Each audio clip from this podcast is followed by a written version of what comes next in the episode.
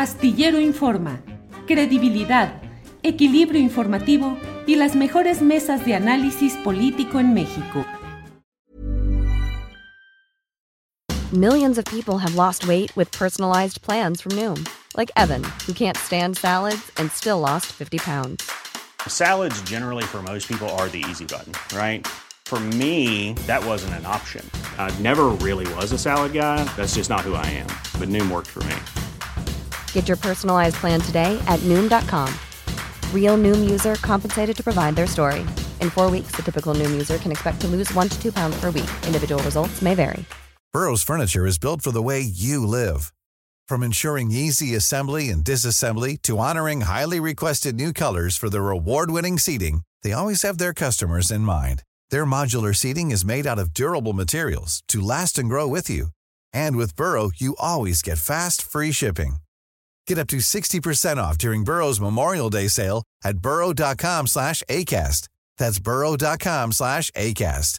burrow.com slash ACAST.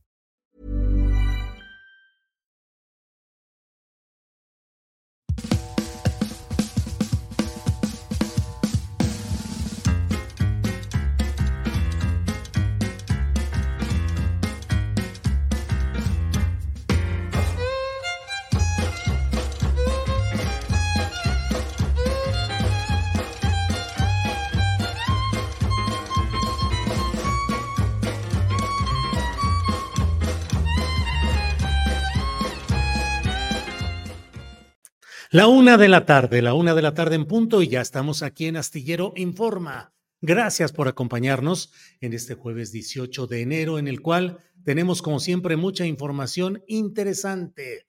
Lo más relevante del día, tendremos como siempre la mesa de seguridad, que hay muchos temas importantes para platicar y comentar y tendremos eh, eh, entrevistas sobre temas relevantes de estas horas políticas. Ya sabe usted que hoy cierran eh, su fase de precampañas los aspirantes presidenciales en la Ciudad de México. Eh, Claudia Sheinbaum, que es la que lleva la delantera en las encuestas de opinión, lo hará en el Monumento a la Revolución.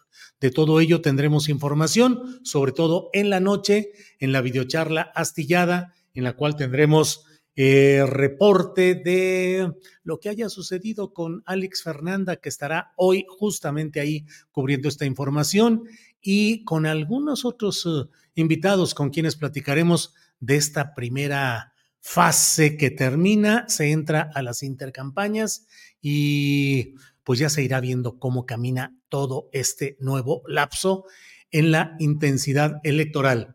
Gracias a quienes van llegando desde diferentes partes del país, del extranjero. Sus mensajes llegan por aquí. Se los agradezco. Y vamos de inmediato. Vamos. Bien, aquí presume Ramón Samayoa Sepúlveda. Dice: Saludos desde Puerto Vallarta. Un paraíso. Híjole, Rubén Samayoa. Muchas gracias por el saludo. Em, Gracias a todos ustedes quienes van llegando y vamos de inmediato con la primera parte de nuestro programa preguntándole a Alex Fernanda qué nos tiene en este día de información relevante. Alex, buenas tardes. Hola Julio, ¿cómo estás? Feliz jueves y pues sí, que la información no para y si te parece, vamos a comenzar. Adelante. Pues mira, comenzamos con que el presidente Andrés Manuel López Obrador anunció que va a proponer la desaparición de órganos autónomos en el paquete de reformas que va a presentar el 5 de febrero. Desde Palacio Nacional señaló que se crearon para proteger a particulares y afectar el interés público. Vamos a escuchar. Nosotros también estamos revisando con lupa lo que hacen estos organismos al grado que voy a proponer en el paquete de iniciativas de reforma que desaparezcan todos estos organismos que crearon para proteger a particulares y afectar el interés público. Aunque ya hemos hecho algunas, voy a presentar nuevas reformas para modificar artículos que se aprobaron en contra de el interés de los mexicanos. Reformas que se hicieron en el periodo neoliberal en los últimos 36 años para favorecer solo a particulares. Pero no quedó en eso nada más.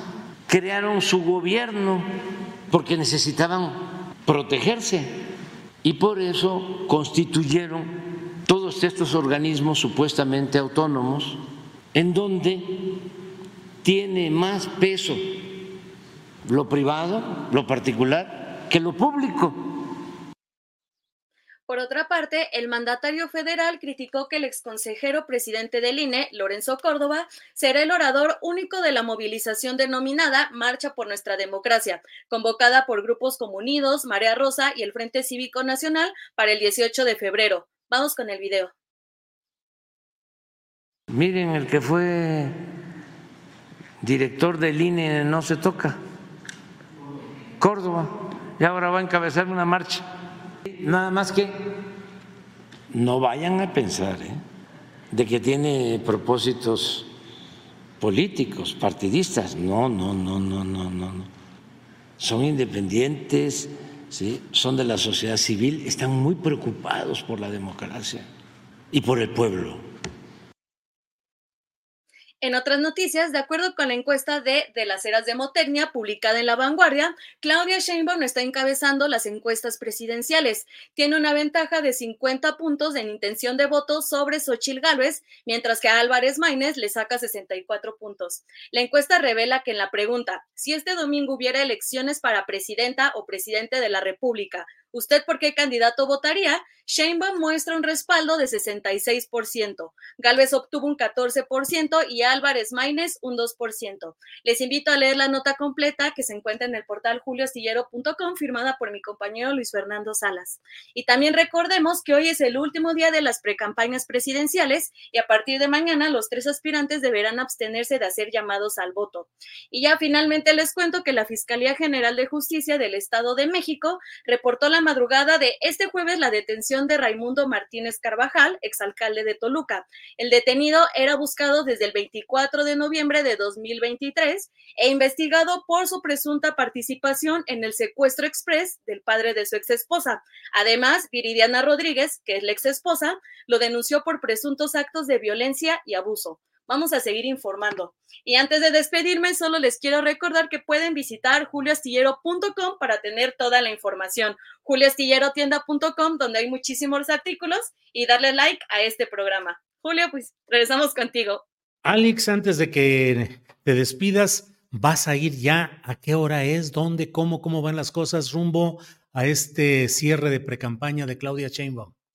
Julio, pues sí, hoy ya cierran ya sus precampañas y pues Claudia Sheinbaum, eh, su equipo convocó para las 5 de la tarde en el Monumento a la Revolución, pues este evento, este evento que se prevé pues va a ser bastante grande y pues ahí vamos a estar. La entrada a los medios va a ser a, partir de las 3 de la tarde, al público en general se convocó para las 5, pero pues vamos a estar ahí desde antes para poder platicar con la gente, vamos a ver los ánimos y a ver qué, qué noticias nos tiene con el discurso que se va a aventar la precandidata Claudia Sheinbaum.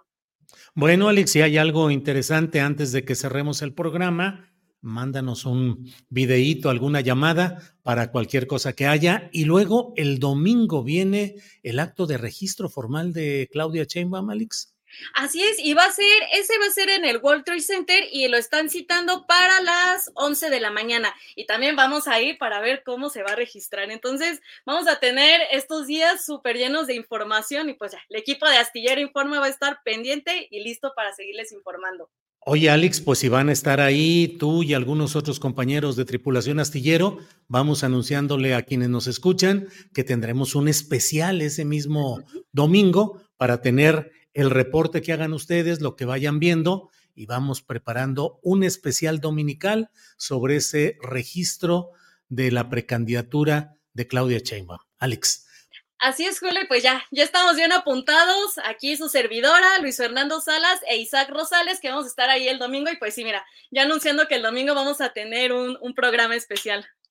Casi, casi que me voy a sentar yo a un ladito y voy a dejar que ustedes pasen todo lo que, lo que haya habido y nomás voy a estar escuchando. Bueno, ya veremos cómo lo organizamos. Alex, por lo pronto, gracias, que te vaya muy bien y seguimos en contacto hoy mismo. Gracias, Julio, nos vemos en la nochecita y si, y si no, antes de que acabe el programa. Gracias, Julio. A ti, hasta luego. Bueno, eh, antes de ir a nuestra siguiente entrevista, que le voy adelantando que vamos a hablar por ahí de la una con 25 minutos con Carlos Mendoza, él es director del canal 6 de julio y tiene un nuevo documental que se titula Morena, la esperanza de México.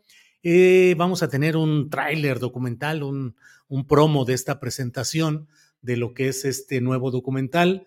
Les comento y les recuerdo que Carlos Mendoza ha sido el cronista videográfico de los movimientos sociales de izquierda, de lucha social, de protesta.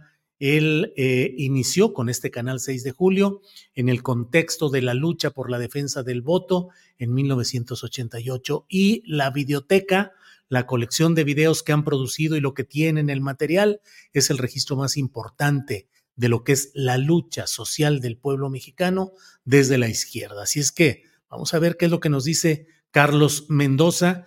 Y luego tenemos concertada una entrevista por ahí de la 1.40, un poquito antes, con Gerardo Fernández Noroña para platicar sobre los temas actuales. Entonces, eh, le invitamos a que nos acompañe en todo ello, pero antes de entrar en todo este eh, terreno, déjeme comentar con usted algunos uh, temas que me parece Mire, Fabiola Becerra Pérez dice Álvarez Maínez quiere debates cada semana para que la gente lo conozca, se cuelga de la popularidad de Xochitl y de Claudia. Así es, Fabiola Becerra quiere debates, pues claro, a él no lo conocen, pues trata de aprovechar cuanto se puede. Entonces, bueno, iremos viendo eh, lo que haya aquí. Dice Víctor Villa, la gente que va a, esos eventos de cualquier partido es gente común y corriente o quienes viven del presupuesto de manera directa o indirecta. Víctor Villa, asómese usted por ahí y platíquenos un día qué es lo que ve, qué es lo que ve en todo esto. Ángeles Guerrero dice, gracias por acompañarnos en este espacio de libertad y credibilidad informativa iba a decir saludos a Ángeles, pero más que saludos, saludos y besos a mi esposa Ángeles Guerrero. Bueno, vamos a seguir, pero aquí no está como esposa, aquí está como parte de Tripulación Astillero, como una parte sustancial en el proceso de lo que hacemos en este, en este canal, en el canal Astillero. Dice... Eh, Ernesto Araiza, casi puntual con Astillero Informa, gran capitán, comandante, flota y tripulaciones, como sea y con lo que sea, seguiremos en esta nuestra opción crítica independiente y con mesas de opinión. Así es. Mm, Juan Manuel Chávez Radillo dice, no hay que echar fanfarrias al vuelo, todo puede pasar, nada está decidido, sí, así es, sin duda alguna, así es.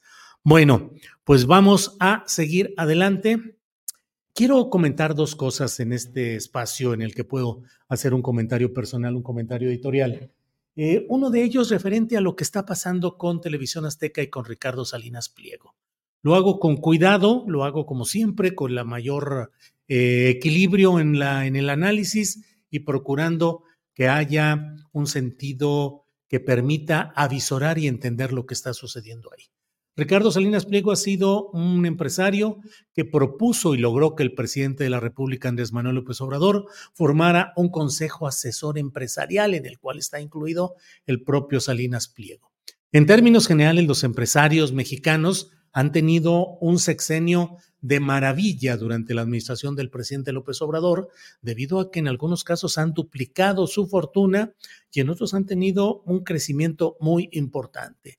Llama la atención, desde luego, en primerísimo lugar, Carlos Slim, que es un personaje que siempre gana con un partido, con otro, con una administración o con otra, siempre se acomoda o siempre es necesario para efectos de gobernabilidad y de planes de desarrollo económico que necesitan quienes llegan al poder. Carlos Slim es el gran ganador de este sexenio en términos de empresario que logra duplicar incluso su fortuna, duplicarla dos veces, es decir, em, y por otra parte, personajes como Germán Larrea, que se suponía que tendría un sexenio muy difícil, también ha tenido muy buenas ganancias, al igual que Ricardo Salinas Pliego. Sin embargo, Ricardo Salinas Pliego ha entrado en una, en un eh, en una espiral de confrontación con la Administración Pública Federal, con el presidente López Obrador a partir de la eh, imbatible postura de la actual administración de cobrar los impuestos tal como deben ser. Recuérdese el papel de Raquel Sosa, quien fue la titular del Servicio de Administración Tributaria, que tenía fama de la dama de hierro, la mujer implacable en el cobro de lo que tenía que ser pagado. Y el presidente de la República lo ha dicho, hay ese litigio por 25, 27 mil millones de pesos que no están siendo cubiertos y que están en un largo litigio. Ricardo Salinas Pliego tiene un equipo de abogados que tiene la gran capacidad, el dinero y los recursos para ir avanzando en hacer largos litigios a cuyo final en muchas ocasiones termina ganando. En esta ocasión pareciera que no va a tener cuando menos em, los vientos políticos propicios para que deje de pagar lo que corresponde a esos impuestos su grupo empresarial que él eh, dirige y del cual es el principal accionista. El grupo Salinas, el grupo Azteca, que incluye a Televisión Azteca. Mm, recientemente se ha dado otra discusión referente a un campo de golf en Oaxaca eh, en el cual el multimillonario Salinas Pliego asegura que él invierte dinero para el mantenimiento y para que siga adelante ese lugar, que es un atractivo turístico. Y del otro lado hay el señalamiento de que si no se cumplen ciertas exigencias, eh, va a pasar a una reserva eh, ecológica ahí en Oaxaca. Y se habla además del enorme consumo de agua para el mantenimiento de ese lugar. Lo cierto es que hay un choque en el cual Salinas Pliego con frecuencia hace críticas, no con el nombre y apellido del presidente López Obrador, pero sí a la administración pública en general. Eh, les llama gobiernícolas en su cuenta de X antes Twitter.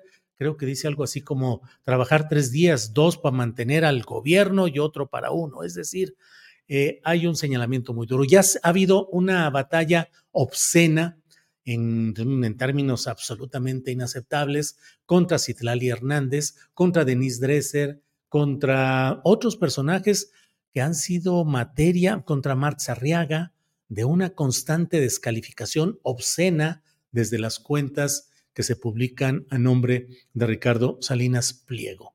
Pero ahora me ha llamado la atención y de eso escribí en la columna astillero publicada hoy en la jornada y en otros medios de comunicación, el hecho de que Sergio Sarmiento, que es un asiduo visitante al Foro Económico Mundial de Davos, eh, fue saludado, según lo que se ha publicado y narrado, fue saludado por Javier Milei, el presidente de Argentina, que está desarrollando en aquella nación una acometida desde un punto de vista de lo que son los libertarios, una corriente de pensamiento económico, filosófico, social, eh, particularmente em, eh, particularmente mm, Javier Milei forma parte de la corriente, de una de las, eh, de las corrientes de, este pensamiento libertario, que es la que encabeza em, eh, un personaje muy, muy especial que ha sido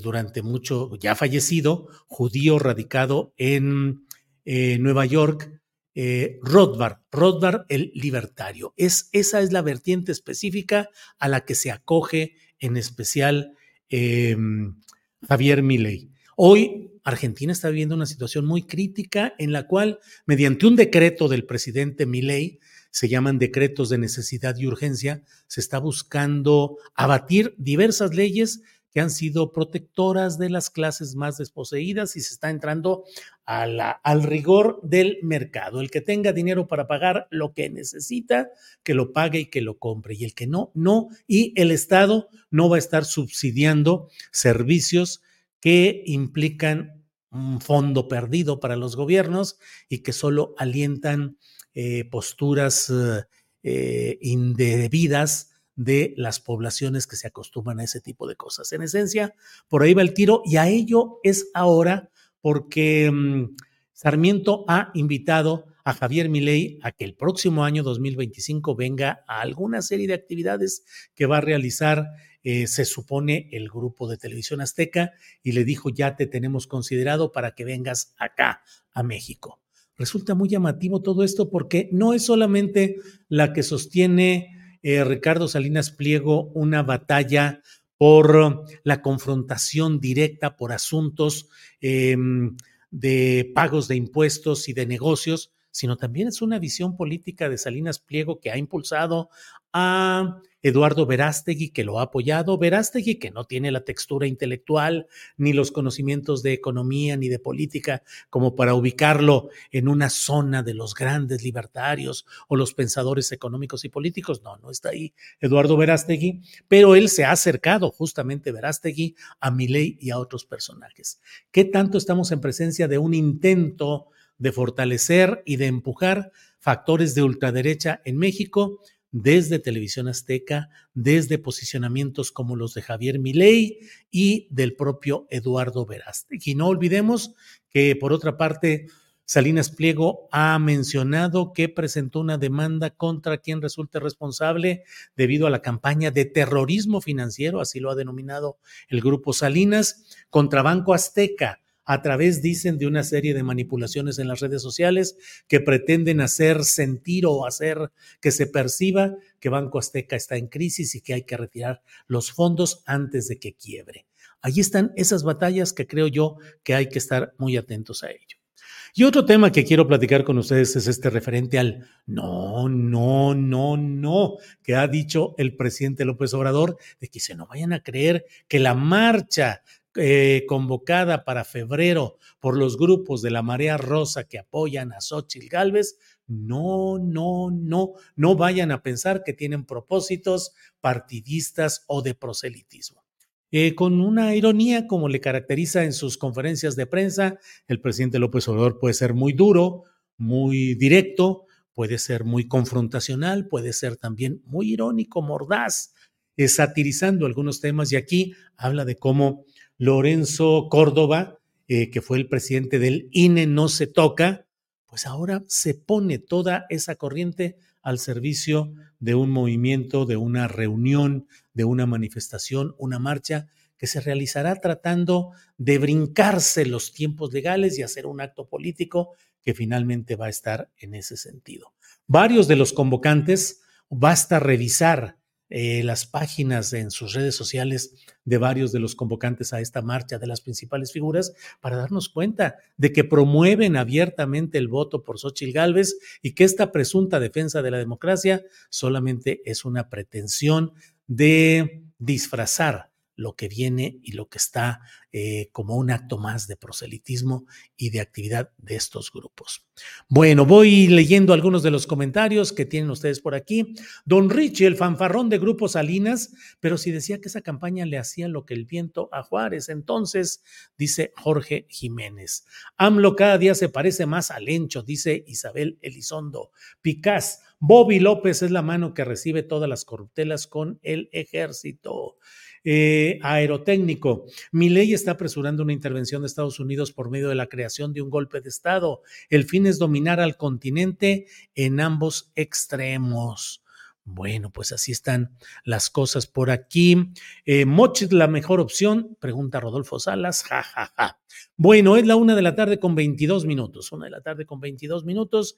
Y creo que ya tenemos por aquí eh, la presencia voy a, déjeme checar, y sí, eh, vamos a hablar, como le he dicho, con el director de Canal 6 de Julio, Carlos Mendoza, sobre el documental que van a estrenar titulado Morena, la esperanza de México. Lo es el equipo del Canal 6 de Julio con Carlos Mendoza, equipo y director que han sido, que han documentado todas las luchas sociales importantes del pueblo mexicano desde la izquierda. Es una constancia fideográfica de lo que es el esfuerzo de México desde la izquierda por salir adelante y cambiar de fondo y realmente las cosas. Bueno, vamos de inmediato con Carlos Mendoza, a quien saludo con gusto. Carlos, buenas tardes. Buenas tardes, Julio. Muchas gracias, un gusto saludarte. Gracias, Carlos. Pues ya con nuevo documental, ¿de qué se trata? Platícanos, por favor, Carlos. Bueno, se trata de, pues, de una, eh, una revisión de, cómo va caminando el, proyecto de, Morena de cara a la elección que viene, una visión muy crítica de de lo que ha pasado en Morena en los últimos años en términos de su democracia interna, en términos de la, pues de la revisión de sus estatutos básicos en el Congreso que tuvo lugar hace año y poquito más de un año, y de pues todo este fenómeno al que tú te has referido frecuentemente de los, los chapulines, ¿no? Todo este reclutamiento de, de priistas, de figuras de pues muy dudosa, muy dudosa procedencia, eh, eh, que se están incorporando y que están haciendo, eh, pues, pues, yo no sé si ya mayoría en, en las listas y las candidaturas de Morena para las próximas elecciones. ¿Cuál es el propósito de una no sé si una advertencia o una recopilación. Digo advertencia en el sentido de advertir las desviaciones que puede tener un partido que ha sido construido a partir de luchas sociales en México. ¿Qué tanto es lo que hay que advertir, analizar y por qué presentarlo en estos momentos, Carlos? Mira, es sí, en ese sentido sí puede tener el carácter de una advertencia, pero no solo, no, no del canal 6 de julio propiamente, hay mucha gente inquieta con este tema. Hay gente que está, que ha escrito cosas, que ha, tratado de organizarse en torno a, la expresión de estas preocupaciones. En, el documental participa una, entre otras, una militante de Morena que se llama Margarita Lagarde, está, está Fernando Buenabad, que tiene una visión un poquito más, más, un poquito distinta porque lo ve, lo ve desde fuera, lo ve desde otra óptica, y está también una larga entrevista con Eduardo Cervantes, que son, son militantes y estudiosos de la, izquierda, pues que están desde hace rato muy preocupados por el rumbo que va llevando que va llevando Morena. Entonces se trata así de, pues de, de tratar de abrir un debate, de tratar de abrir un debate, aunque ya parezca a lo mejor un poco tardío, una reflexión, no hay espacios para debatir, estos temas, entonces ver hasta qué punto pues, logramos activar una reflexión colectiva acerca de este tema. Hay un, un pequeño adelanto que, que, podemos eh, pasar, Carlos Mendoza, de este documental. Bueno, si les pasamos un, no es un tráiler exactamente, sino es un pequeño fragmento del mismo, si quieres lo. A ver, vamos poniéndolo, por favor. Gracias. 17 y 18 de septiembre de 2022. Precedido por las difíciles asambleas de julio, el Congreso Nacional de Morena aprobará la ampliación del mandato de su presidente Mario Delgado y su secretaria general, Citlali Hernández, hasta 2024 y renovará sus documentos básicos. Tenemos unos estatutos que nos van a permitir organizar a nuestro partido hacia el futuro oficialmente se propuso votar en bloque el, nuevo estatuto del partido. Votar en bloque, esto es sin debate ni reflexión alguna en temas sumamente importantes y, y delicados para la vida partidaria. Como lo que somos ahora, un partido de millones, va a fortalecer nuestra capacidad de movilización, de organización, de defensa de nuestros gobiernos. Venimos arrastrando dentro de Morena uno de los principales problemas, incluso método de definición de un movimiento, que es pues, todo lo que se pueda arrastrarlo como más o menos por un rumbo. Y, y, como un río que se desata, pues mueve piedras, mueve basura, mueve de todo y ahí va, ¿no? Algunos reivindican que, bueno, pero se mueve, a diferencia de otros momentos estancos, este está produciendo algo que se mueve. Morena sufrió el desmantelamiento de todos sus órganos, de los órganos directivos, desde el Consejo Nacional hasta los organismos de base, que son la clave, porque es el vínculo del proyecto con la sociedad. Me preocupa que nosotros no podemos constituir un grupo realmente poderoso que tenga salida para esta situación. Eso es lo que me preocupa. Que nosotros no hagamos revolución de la conciencia, nosotros. Carlos Mendoza, una de las características de la izquierda histórica es el debate, la crítica y la autocrítica. Eso se ha abatido en estos momentos en aras de impulsar una unidad para sacar adelante proyectos electorales. ¿Qué tan dañino es a la luz de la historia de la izquierda este tipo de cerrar espacios críticos? Yo creo que es muy preocupante. Efectivamente, la izquierda siempre ha debatido, a veces ha debatido demasiado, este, a veces nos hemos pasado ahí buscándole ruido al chicharrón, pero, pero en este caso creo que estamos en el, en el, polo opuesto. Eh, no hay debate, no hay, se ve mal, es más mal visto el debate, es mal vista la crítica, eh, eh, se invoca de alguna manera la unidad a toda costa, que es un, es un dato, es un, es un, es un asunto memorable de, épocas muy oscuras de la izquierda, ¿no?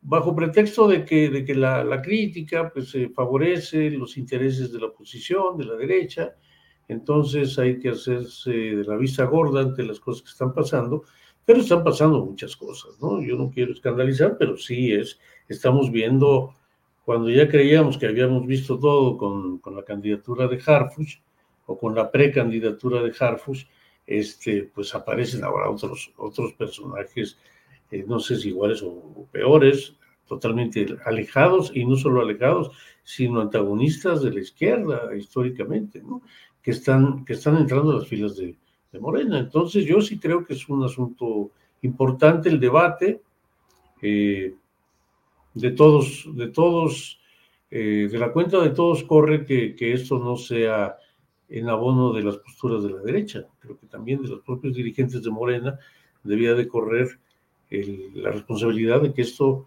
fortalezca a, Morena y, sea un referente de toda la izquierda que no está afiliada en la Morena o de un sector muy importante de la izquierda que no está afiliada a Morena y que, y que estuviera apoyando y estuviera participando de alguna manera en este proceso.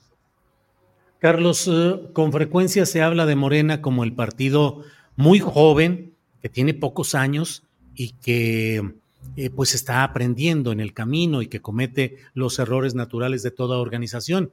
Pero a mí me parece que Morena es la condensación de una larga lucha histórica de la izquierda que a través de diferentes eh, etiquetas partidistas, entre otras la del PRD, pues ha aprendido y ha caminado en todo esto. No es que estemos en presencia de una irrupción de algo eh, que tiene una novatez en su actividad, sino yo creo que hoy es la consecuencia de una larga historia de luchas políticas y sociales. Tú que has sido el yo lo digo, eres un cronista videográfico de estas luchas sociales de izquierda en México.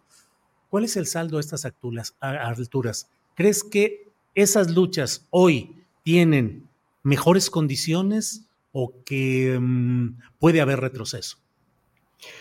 A mí me parece muy preocupante eh, la posibilidad, si, si, hacemos un recuento de todos estos eh, problemas que, que, señalamos, de todas estas eh, digamos, desviaciones en algún sentido, me parece que todo apunta a una especie de, sí, de amenaza muy seria de retroceso, de, de digamos, acotar los avances de la 4T, eh, en vez de que, de que se le dé más participación a la gente, a los simpatizantes, para que tomen el movimiento en sus manos y lo hagan avanzar en cada, cada quien en sus ámbitos de, de, vida, de influencia, de trabajo, pues eh, se está llenando esto de gente que, pues que, que nunca, nunca ha tenido ninguna vocación por la izquierda, ni, ni es creíble que la, que la tengan súbitamente porque platican con un dirigente o porque toman un curso, ¿no?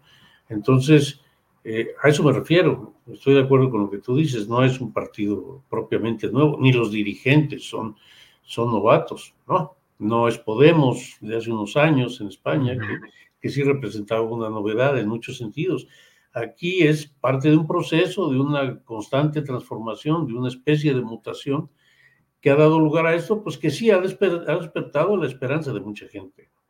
Ahora, yo creo que esa esperanza está en duda, por eso nosotros ponemos el lema de la esperanza de México entre interrogantes en el título de este trabajo. Eh, Carlos, ¿dónde pueden, eh, dónde se puede eh, adquirir o dónde se puede ver este documental? ¿Cuál es la forma en la que la gente podría acceder a él? Sí, muchas gracias, Julio. Mira, precisamente para tratar de, activar el debate, de, promover el debate, vamos a intentar hacer exhibiciones presenciales. Y la primera será este sábado en el auditorio del SMED, ahí en Insurgentes 98. y bueno, tenemos ya alguna gente que, nos empieza a preguntar que, que, cómo hacemos para organizar proyecciones, incluso fuera, del, fuera de la ciudad. Entonces vamos a ver qué tal funciona esto. Nosotros creemos que hay mucha inquietud y que hay muchas ganas de debatir. Sin embargo, bueno, pues tiene sus inconvenientes, esto de pedir a la gente que, vaya, se transporte, en fin, pero me parece que puede, puede ser una experiencia interesante. Entonces, en general van a tratar de hacer presentaciones presenciales y quien tenga interés, sindicato, universidad, organización civil, en, tener este tipo de presentaciones, que entre en contacto con ustedes, Carlos. Sí, por lo menos en una primera instancia, en un primer ciclo pensamos hacer esto, ya después obviamente lo veríamos la manera de en, qué modalidad lo subimos a las redes para que sea visto con más amplitud, pero sí quisiéramos un primer ciclo de, de exhibiciones presenciales. Carlos, ¿qué tanto ánimo sigue habiendo para documentar tanto, tanto, tanto tema que puede surgir y está surgiendo. ¿Desde qué, desde qué momento tiendes tu tirada para un documental ante tanta profusión de asuntos relevantes? Mira, es difícil, es difícil. Acabamos de, estamos, estamos modificando un, un, proyecto que habíamos iniciado con el, con el año eh, que queríamos hacerlo muy, digamos, muy aceleradamente, tenerlo muy rápido y, decidimos cambiar un poco la estrategia porque es lo que tú dices exactamente, son tantos temas, hay, hay tanta, digamos, tanto, tanto movimiento en términos políticos, en términos sociales, que es muy difícil, es muy difícil eh, quedarse incluso con cierta tranquilidad de que uno eligió un buen tema, ¿no? Porque pasan tantas cosas que, que, es muy incierto. Ahora, junto con un proyecto, este proyecto que en el que estamos dando seguimiento a todos los sucesos de este, los sucesos más relevantes de, este año hacia, hacia la elección de junio, eh, estamos haciendo un trabajo más atemporal que nos parece importante eh, abordar en, en, estos tiempos que es un, un, gran documental sobre la vida de Salvador Nava. Me parece que es una figura a la que hay que rescatar en estos tiempos. Entonces, por un lado, estamos, estamos trabajando pacientemente este, este documental y por otro lado, pues vamos a, a mantener las, el radar en funcionamiento hasta donde sea posible. Bien, pues eh, Carlos Mendoza, estaremos atentos a lo que sucede en esta difusión de este nuevo trabajo documental del canal 6 de julio. A reserva de lo que desees agregar, te agradezco el que hayas estado con nosotros, Carlos. No, pues el agradecido soy yo, somos nosotros los agradecidos y este y espero sigamos en, contacto. Muy bien, gracias Carlos, hasta pronto. Sí, Julio, hasta pronto. Es la una de la tarde con 36 minutos. Una de la tarde con 36 minutos. Mire, va surgiendo información que luego resulta muy peculiar. Mire, Mario de Costanzo, que usted sabe que él fue eh, secretario de Hacienda del gobierno paralelo que en su momento estableció eh, Andrés Manuel López Obrador, luego de uno de los fraudes electorales que sufrió, em, que luego estuvo con Enrique Peña Nieto y que ahora eh, pues es eh, un crítico constante de las políticas del presidente López Obrador, puso primero, puso este mensaje, miren, en Querétaro les ganamos por dos y en el país como por mil, ya se van y pone esta eh, encuesta, dice él, en la cual, según eso diría, si hoy fueran las elecciones, si hoy fueran las elecciones, ¿por quién votarías? De Claudia Sheinbaum, 8%, Xochitl Galvez, 92%. Y bueno, pues ya sabe que, bueno, sondeos, encuestas, ejercicios de diversa índole, pero em, ahí está lo que él puso como pues una apariencia. Ah, bueno, y en la otra, e, es, esto que les acabo de decir, es el sondeo que hizo el propio Mario Di Costanzo. Y la entrevista, la, la encuesta a la cual él se refiere en Querétaro Capital, diría 40% para Xochitl, 38% para Claudia Sheinbaum. Entonces, luego de eso, Vean ustedes lo que ha sucedido, porque eh, CE Research desmiente la encuesta compartida por Mario de Costanzo donde Xochitl va ganando. Ya es súper normal que mientan y nunca lo acepten. Es un tuit de Poncho Gutiérrez. Ahorita va a venir el predecible derechairo Basiquito a ponerme cualquier otro tema y preguntar, ¿y esto también es falso? Bueno, pues ahí está todo el señalamiento de que la propia eh, empresa CE México dice en, en redes esta falsa medición, circula en redes esta falsa medición de CIE Research. En ningún momento del año y medio que hemos medido intención presidencial, los números a nivel nacional han favorecido a Xochitl Gálvez. Nuestras mediciones reales pueden consultarse en y dan la dirección. Así es que falso, falso, falso todo esto. Bueno, es la una de la tarde con 39 minutos, una de la tarde con 39 minutos y vamos de inmediato con Gerardo Fernández Noroña, quien está con nosotros. Gerardo, buenas tardes. ¿Qué tal, Julio? ¿Cómo estás? Buenas tardes, buenas tardes a tu auditorio. ¿Cómo te ha ido, Gerardo, que has andado muy activo en todos los eh, actos y mítines de Claudia Sheinbaum? ¿Cómo has sentido la respuesta de la gente a tu presencia, la de Claudia, la del equipo completo, pues? No, muy bien, muy bonito, muy bonito. Ayer se cerró eh, los recorridos por el país, hoy cerramos en unas horas más. Cinco de la tarde en punto en el Monumento a la Revolución está convocado desde las 4 a las 5 en punto arranca este, el cierre de pre-campaña y la valoración es muy positiva. Ayer en Poza Rica este, casi no sobrevivimos a tanto amor, lo digo sin exagerar. La gente estaba lo que sigue de amorosa, volcada, impresionante en Durango el día previo. Igual, no, el, el fenómeno en torno a nuestra compañera Claudia Sheinbaum Pardo es muy sólido lo que las encuestas dicen se refleja en la calle, en las reuniones, en los encuentros, es este, muy fuerte. Eh, la verdad es que esta, este personaje que estaba citando, que ha decidido eh, seguir en la derecha hasta la ignominia, o sea, 8%, Claudia, por favor, no hay una sola encuesta que favorezca a Xochitl Galvez, ni siquiera los sondeos, que son otra cosa, no son encuestas, pues esos tienen cualquier eh, posibilidad de sesgo pero encuesta 30 puntos le saca Claudia, cerramos muy fuerte, este, estuvo ahí eh, convocándola a debatir eh, la candidata del Frente Guango de derecha, como decía el clásico, Águila no caza mosca, pero al margen de eso va a haber tres debates, ya están eh, programados en el marco de la campaña, en este momento no se puede, no se debe debatir por las restricciones que la precampaña tiene y la respuesta de Xochitl Galvez, ¿qué es eso, hombre? Alguien que quiere ser presidente de la República se agravia a sí misma, agravia a sus seguidores, es una respuesta grotesca, mientras nosotros, por otro lado, dejando muy en claro que no es un asunto personal, es una diferencia de proyecto.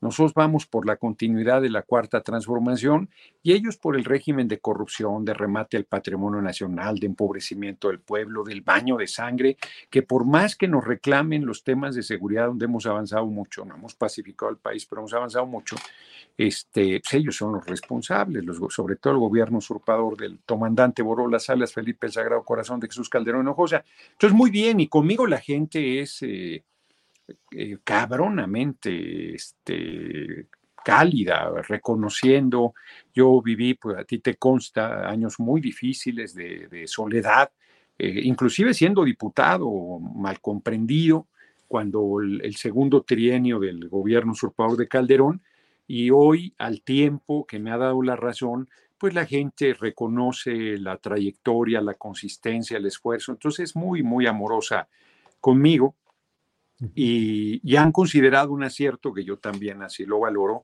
mi determinación pues, eh, responsable, seria, de reconocer mi derrota y de meterme con todo, apoyar a Claudia Sheinbaum. Vamos muy bien, vamos muy bien. bien.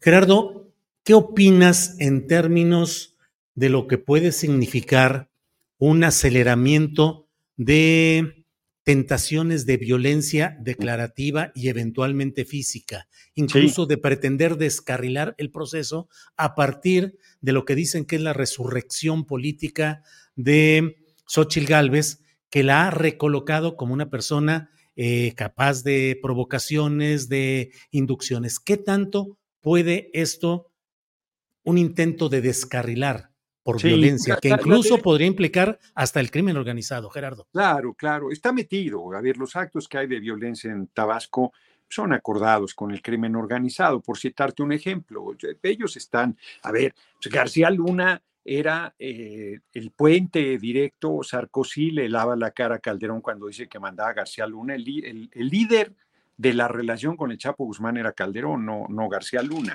Y ellos tienen vínculos con el crimen organizado. Cuando digo ellos, me refiero a la alianza del Frente Guango de derecha. Son una pandilla criminales, hombre, eso es evidente. Este, y hay una serie de mecanismos para que la justicia no llegue hacia ellos. El, el Poder Judicial está protegiéndolos, es el último reducto del conservadurismo, pero iremos avanzando en ello. Y tienes razón en que vamos a entrar en una etapa de provocaciones, de mentiras cada vez más burdas, del uso de inteligencia artificial, de, de la violencia este, que está ahí presente y que va a ir incrementándose porque la derecha está desesperada. Eso de que Xochitl ya repuntó, ni en su casa. Este, y entonces eso los hace muy peligrosos porque se están desesperando. Nosotros tendremos que andar con mucho cuidado. Va a venir una campaña durísima de descrédito. Bueno, viste el, en la construcción del tren Toluca, México, que Peña era su obra emblemática y no la acabó en seis años que el compañero presidente va a entregar, se cae una parte de la estructura que está montando una grúa, que son accidentes que se dan en la industria de la construcción, una empresa privada además, y, este, y diciendo que Claudia era la responsable, que el compañero presidente, que, bueno, así van a estar estirando cosas y, y, efectivamente actos de violencia, inclusive físicas y a nosotros provocaciones, pues van a estar ahí. Eh, yo creo que al orden del día y nosotros tenemos que, pues, con mucha cabeza fría irlas enfrentando. Me parece que la manera de neutralizar todo eso es la decisión del pueblo. Si el pueblo sigue manifestándose cada vez más claro en una victoria avasalladora, como ya se perfila, eso pues va a acabar enfriándoles el ánimo porque se darán cuenta que cualquier violencia que hagan lo único que hará será potenciarnos más. Entonces, este, pero sí, cuando uno está desesperado hace pendejadas y, la derecha, este, bueno, Marco Cortés haciendo público el acuerdo que hizo candidata a Xochil Galvez, se necesita ah. ser rematamente bruto para hacer eso. O sea, porque no es las notarías, no es las eh, oficinas de recaudación, no son las direcciones en las escuelas públicas, que es muy grave de Coahuila, sino es el primer párrafo que dice que la candidatura a la presidencia y a la capital del país son para los paneaguados, dicho de otra manera, para Xochitl y para el líder del cártel inmobiliario Tabuada. Entonces, eso es brutal porque los desnuda de que fue un proceso de simulación, su supuesto proceso electivo, que ya tenían hasta boletas para la consulta, patrañas, esa decisión estaba y por eso bajaron con toda la presión del mundo a Beatriz Paredes y por eso también el caso del DF a Rubalcaba, a Limón, a la propia Sandra Cuevas. Este, la verdad, pues, entre otros personajes, bueno, este, el coordinador de los diputados, Cházaro, de, los coordinadores del PRD, los bajaron todos a la gacha sin darles oportunidad de nada, porque ya estaba el, convenio y Xochitl se quiere deslindar de él, pues no, no tiene manera de deslindarse. Es beneficiaria de ese, de ese convenio mafioso, de ese reparto del poder como si fuera un botín. Entonces, eh, pues una tontería de Marco Cortés, no que lo haya hecho, claro que lo haya hecho, es gravísimo, es un acto de corrupción en realidad, pero que encima lo haga público y que todavía lo reivindique y diga, son acuerdos políticos. Y, qué bárbaro, hombre. Y luego todavía dice, y Xochitl sí sabía, pues claro que sabía. Oye, Gerardo, desde otro ámbito, desde otro mirador, llevando tanta delantera eh, Claudia Sheinbaum, y tanto apoyo a la continuidad del proyecto 4T, ¿por qué hacer esas alianzas tan criticadas? No solo la de Rommel Pacheco o em, Jorge Carlos Ramírez Marín en ah, Yucatán, sino Jorge Hank en Baja California, en una alianza, pero finalmente, ¿por qué abrir esas puertas, Gerardo? Fíjate, el pragmatismo siempre está presente en cualquier proceso electoral, eso es indiscutible y siempre genera críticas. ¿Hasta dónde? ¿Hasta dónde la apertura? ¿Hasta dónde el pragmatismo? yo eh, a este lunes que hubo reunión de la Comisión Política, yo me había tomado unos días. Este, entonces yo tenía algunas opiniones particulares sobre algunos de estos casos. Yo, yo te diría, porque lo he dicho en mis videocharlas, yo creo que en Mérida Rommel Pacheco es una decisión que abre la posibilidad de ganar Mérida, que no, yo creo, hasta donde yo conozco, no teníamos un perfil verdaderamente competitivo. Este, compañero presidente en su momento tomó sus decisiones pragmáticas, como lo de Germán Martínez, como lo de este, Gabriela Cuevas, que ha resultado súper sólido el caso de Gabriela Cuevas y, y, lo que pensábamos que iba a suceder en el caso de Germán Martínez, pero de que ayudaron, en su momento ayudaron. Hay otras alianzas, lo de Baja California, yo tengo una posición crítica, ya la expresé al seno de la Comisión Política, y sé que va a haber un anuncio importante. Yo creo que se han tardado, tengo la impresión que deben hacerlo el día de hoy, porque luego ya empieza el periodo de intercampañas. Entonces, este, sí, sí hay, hay decisiones que han generado mucha polémica, que han levantado mucha ámpula. En el caso de Jorge Carlos Ramírez Marín, yo tengo una buena impresión de él. Él fue presidente de la Cámara en 2009, somos amigos además, y es un hombre que desde hace tiempo debería estar en el movimiento, pero de que estaban allá, es claro. Este, y bueno, las críticas en ese sentido se hacen llegar. Me parece que de cualquier manera hay que dejar claro que con el PRI, con el PAN, nada. Los combatimos. Bueno, eh, movimiento desahuciado que dice que no comparte con ellos, están pidiendo lo mismo, el debate. El, candidato testimonial de movimiento desahuciado quiere tres debates al día, pues si no son vitaminas, este, es absurdo. Entonces, pero dices con el PRI, con el PAN, nada, nada. Pero ya son varios los priistas y panistas. Pues Chedraui en Puebla. Y seguirán viniendo, y seguirán viniendo, porque este, la intención de alcanzar eh, dos tercios no la alcanzamos con lo que tenemos construido, no, no da. Y, tomas decisiones pragmáticas de esta naturaleza que generan controversia. Este, no, hombre, si te dijera los perfiles que hemos rechazado, este, porque medio mundo, yo lo he dicho en tribuna, parece que es eh, broma, es muy en serio, paren su sangría, les digo a los del PRI, porque ya no sabemos qué hacer con tantos cuadros que llegan hacia acá. Hay cuadros de gente abajo pues, que son bienvenidos sin mayor problema, y hay cuadros polémicos que tienen una trayectoria este, muy, este, pues muy, muy, muy criticable, y que entonces esas decisiones pragmáticas, pues, este, generan ámpula. Eh, hay decisiones que están en firme, no se van a modificar, este, son una apuesta que el tiempo nos dirá si ese pragmatismo era correcto o si fue un error, sobre todo en primer lugar si alcanzamos los dos tercios, que no los hemos tenido nunca. El compañero presidente tuvo el 53% de la votación. Yo no, no estoy en una, en una postura crítica, simplemente planteo que en el objetivo que nos hemos eh, trazado, que es una hazaña mayúscula, lograr la mayoría calificada, la mayoría a secas la vamos a tener, la presidencia la vamos a ganar sin ninguna arrogancia y sin confiarnos, pero pues ese es un punto de polémica que va a estar ahí presente, ¿no? De cualquier manera, yo creo que el pragmatismo eh, llegó hasta donde está, no creo que vaya a haber más eh, casos que generen polémica. Este, aquí están las Gerardo, em, se espera ya la reincorporación de Marcelo Ebrard a las tareas de apoyo a Claudia Sheinbaum? Él está apoyando, su equipo está apoyando. Mi impresión, es una impresión personalísima, es que eh, no la tiene fácil Marcelo en lo personal. ¿Qué quiero decir con eso? A ver, imagínate que se presenta hoy al evento del cierre precampaña, que puede hacerlo, que puede hacerlo, no sé si vaya a ir, puede hacerlo legítimamente y es bienvenido. Pero la reacción de la gente es a, esa no la sabes. O si la sabes, y esa es complicada.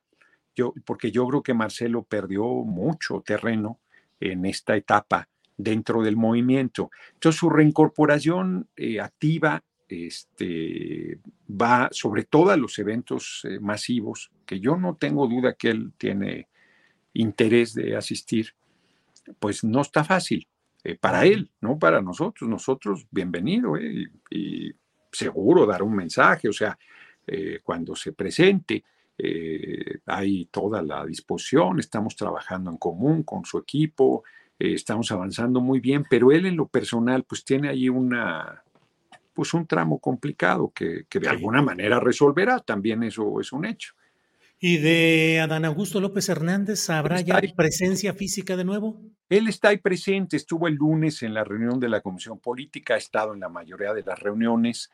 Este, él tomó, se tomó unos días, igual que yo, pero ha estado presente prácticamente en todas. En los eventos públicos, tú tienes razón que ahí no ha estado. Hoy va a estar, yo creo, francamente. ¿no? Este, Monreal ha estado, este, Velasco ha estado, Johnny se diga. E, eso está resuelto, eso está resuelto, no, no tiene, eh, la, la, unidad está establecida. En realidad nuestro reto, eh, en todo caso, es que vienen las definiciones, dice Mario Delgado, yo me parafraseo, una forma que él usa muy simpática. Dice, unidos hasta que las encuestas nos separen, vamos al proceso de 300 candidaturas a diputados, diputadas federales, y ahí va a ser una tensión natural. Este, las alcaldías, ni se diga, las diputaciones locales, y ese proceso se está cuidando muchos con las encuestas pero este, el que con atole se quema hasta el jocó que le sopla, como hubo anteriormente algunos manejos incorrectos, la gente tiene mucha inquietud, pero se ha venido acreditando que sí se están tomando las decisiones de esa manera, este, y yo espero que haya madurez, que haya altura de miras, que se vea que lo más importante es eh, la transformación del país, y además todo mundo tiene cabida, hombre, no, no se te va la vida si no eres diputado, diputada, senador, senadora o cualquier cargo al que aspires porque este, pues, es una estructura de, responsabilidades públicas enorme. Entonces, eh, todo mundo va a tener un espacio donde desarrollarse y lo que necesitamos es resolver las legítimas aspiraciones, pues reconociendo pues, que, que, hay quien gana y hay quien pierde y que esas cosas no son fáciles de, asumir y que es el reto en realidad que tenemos, pero en, el torno al proceso presidencial está más que resuelto.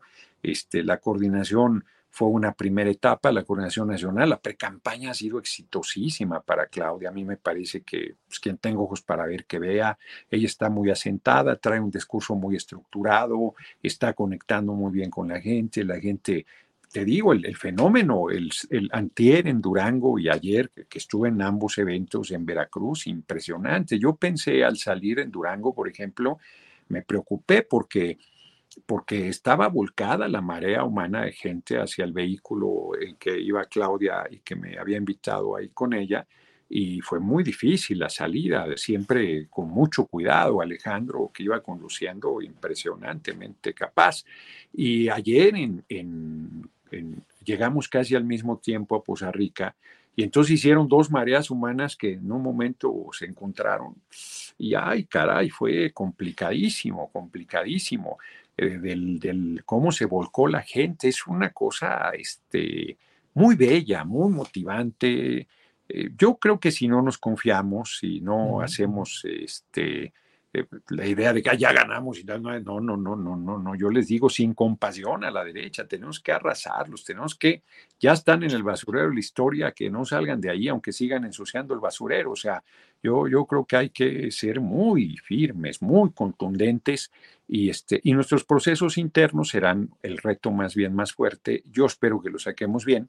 Y una vez resuelto eso, olvídate, no nos ve ni el polvo, ¿eh? O sea, yo creo que en los tres debates le va a ir muy bien a Claudia, la están subestimando, ella está clara. Son dos, son dos este, proyectos. O sea, es, que es tan sencillo como eso. Tú dejas en claro el proyecto nuestro y no tienen argumentos, no tienen banderas, no tienen moral, no tienen principios, no tienen cara, hombre. O sea, Xochitl los representa bien, es una psicofanta, como yo le digo, y este, y representa todo lo que ellos son. Llevan a Beltrones de candidato a senador, está sí, Salinas, está Roberto Madrazo, está Cedillo, está Calderón, está el cabeza hueca de Fox. No, no, no, no, hombre, o sea, eh, una pandilla de criminales, hombre. Cabeza de huevo, el exgobernador de Tamaulipas sería su responsable de seguridad pública si no anduviera eh, asalto de mata. O sea, realmente están.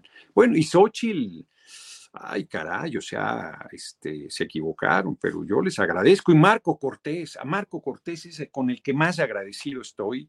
Yo le, ojalá siga así Marco Cortés de, de, este, de transparente. No, hombre, que les. Oye, ¿es muy preocupante lo de Manlio Fabio? No, no preocupante. Los, los pinta de cuerpo completo, nos hace los mandados. En Sonora le, lo vamos a. Si bien le va a entrar a de primer minoría. Hombre, no, no, no nos preocupa nada. Digo lo que él representa. O sea, van ahí. Yo no sé quién va en la primera fórmula, si la señora María del Carmen Telles o él. Este. Eh, María del Carmen Telles tiene asegurado el Senado, ella que decía que la política no era para ella, pero apenas la, se fue a la derecha y ahí se siente como pez en el agua. Y, este, y Manlio Fabio, pues será de primer minoría, de mayoría no van a ganar. ¿eh? Eh, Gerardo, te agradezco mucho esta posibilidad de platicar, pero se nos quedaron dos temas. Te pido tu reflexión acerca de la marcha de febrero de la Marea Rosa y del papel del orador único Lorenzo Córdoba. Que es un solo tema. ¿no? Yo les decía, que Lorenzo Córdoba no era árbitro vendido, que era jugador del otro equipo y pensaban que yo exageraba. Pues ahí está. Es un acto político en apoyo, dirá misa este Lorenzo Córdoba, es un acto político en apoyo a Xochitl Gálvez, rompiendo el marco legal, pero además encabezado y con orador único un expresidente del, que acaba de salir de la presidencia del órgano electoral. No, no, es, yo, como dice el compañero presidente, de verdad celebro parece que ironizo y sí ironizo, pero de verdad celebro de corazón que se quiten la máscara y que muestren su verdadera faz. Yo no sé si vieron la película El Señor de los Anillos, pero son Gollum.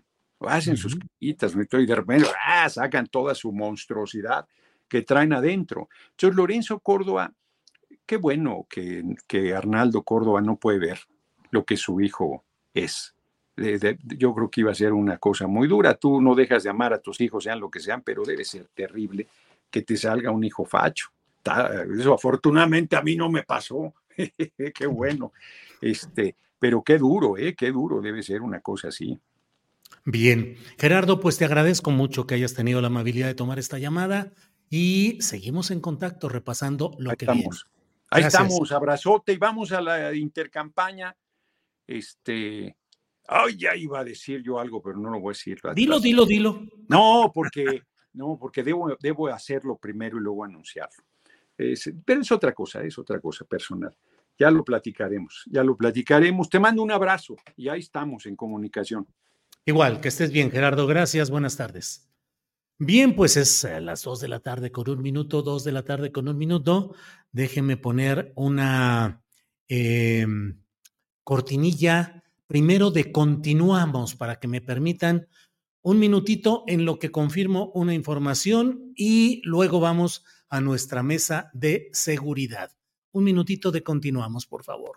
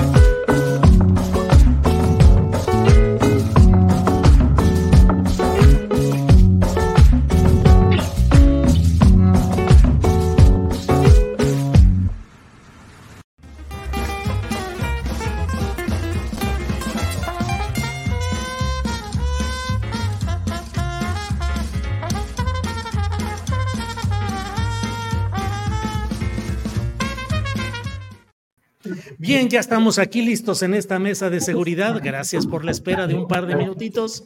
Víctor Ronquillo, buenas tardes. Hola, buenas tardes. ¿Qué tal, a Guadalupe? Hola, mi querido Ricardo Ravelo, y un saludo para nuestro público. Gracias, Ricardo Ravelo. Buenas tardes. Hola, ¿qué tal, Julio? Buenas tardes. Un saludo para ti, para Víctor, para Guadalupe y también para la audiencia. Guadalupe Correa Cabrera, buenas tardes. Muy buenas tardes, Julio. Eh, muy contenta de estar aquí contigo, con Víctor y con Ricardo, como todos los jueves a las 2 de la tarde. Gracias. Mm, les invito a que platiquemos un poco acerca de lo que implica la visita mañana a México, según a Estados Unidos, según lo que se ha anunciado, de una delegación mexicana para ir concretando los acuerdos sobre migración provenientes de la anterior visita encabezada por el secretario de Estado Anthony Blinken.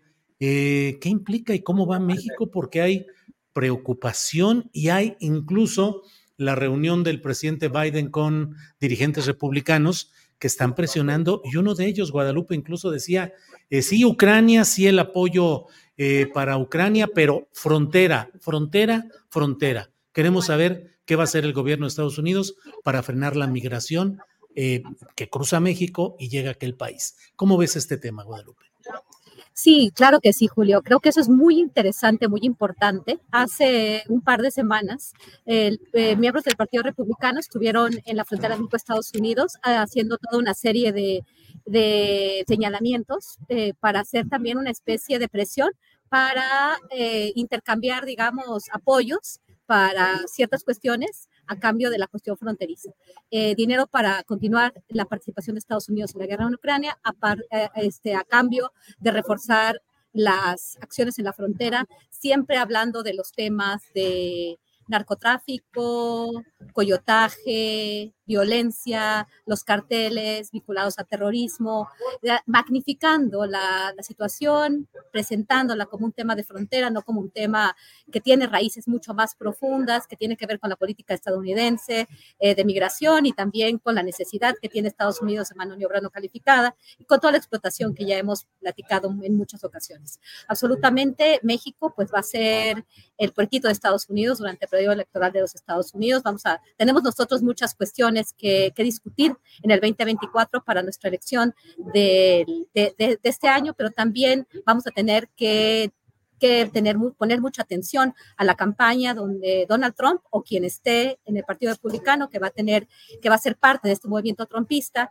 si es Nikki Haley, si es Ron DeSantis, finalmente vamos a tener trumpismo. Y el trumpismo, uno de los pilares de este movimiento social, tiene que ver con la frontera, tiene que ver con cerrarla, tiene que ver con limitar el paso a la migración supuestamente, aunque también se, se aceptan a los migrantes, obviamente se vive de eso, pero, pero, el, pero el discurso va a ser muy fuerte y es muy probable que Estados Unidos elija un gobernante republicano. Ahora bien, la administración Biden está muy consciente de eso y muy probablemente se esté ya teniendo varios acercamientos con la administración de Andrés Manuel López Obrador para que eh, este, pues realmente se mande a la Guardia Nacional. Y ya de hecho se está mandando a la Guardia Nacional. De hecho, el día de hoy vamos a hablar de lo que sucede probablemente en Chiapas con la presencia de grupos paramilitares, supuestamente narcotraficantes. La Guardia Nacional y las Fuerzas Armadas se encuentran en el sur de México. México va a ser, pues muy probablemente, o como ha sido, como ha sido de unos, un tiempo a la fecha, pues la frontera realmente. Nosotros estamos pagando por el muro y bueno, tenemos también toda la construcción de mega obras, este reordenamiento territorial. El ejército, Andrés Manuel López Obrador en el 2024 quiere eh, realmente hacer, hacer efectivo este, este deseo que tenía de, eh, de tener al, al ejército. Eh, a, a la Guardia Nacional como parte de la Secretaría de la Defensa Nacional, que lo dijo que este año lo quería hacer, plan hacer esto.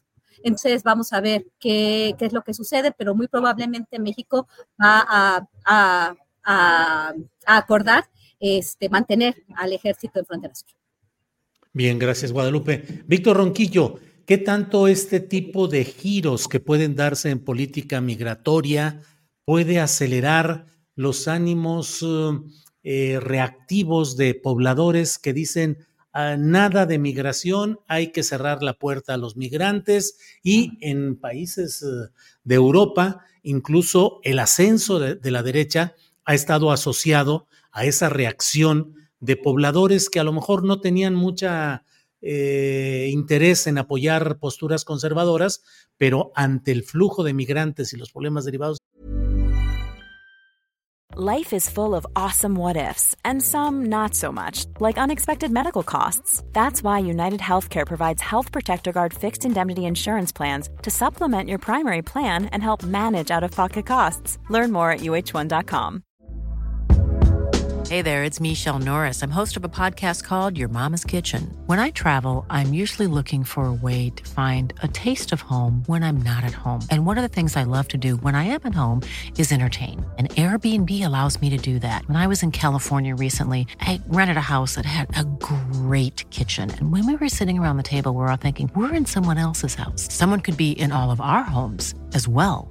If you have a home, but you're not always at home, you have an Airbnb. Your home might be worth more than you think. Find out how much at airbnb.com/slash host.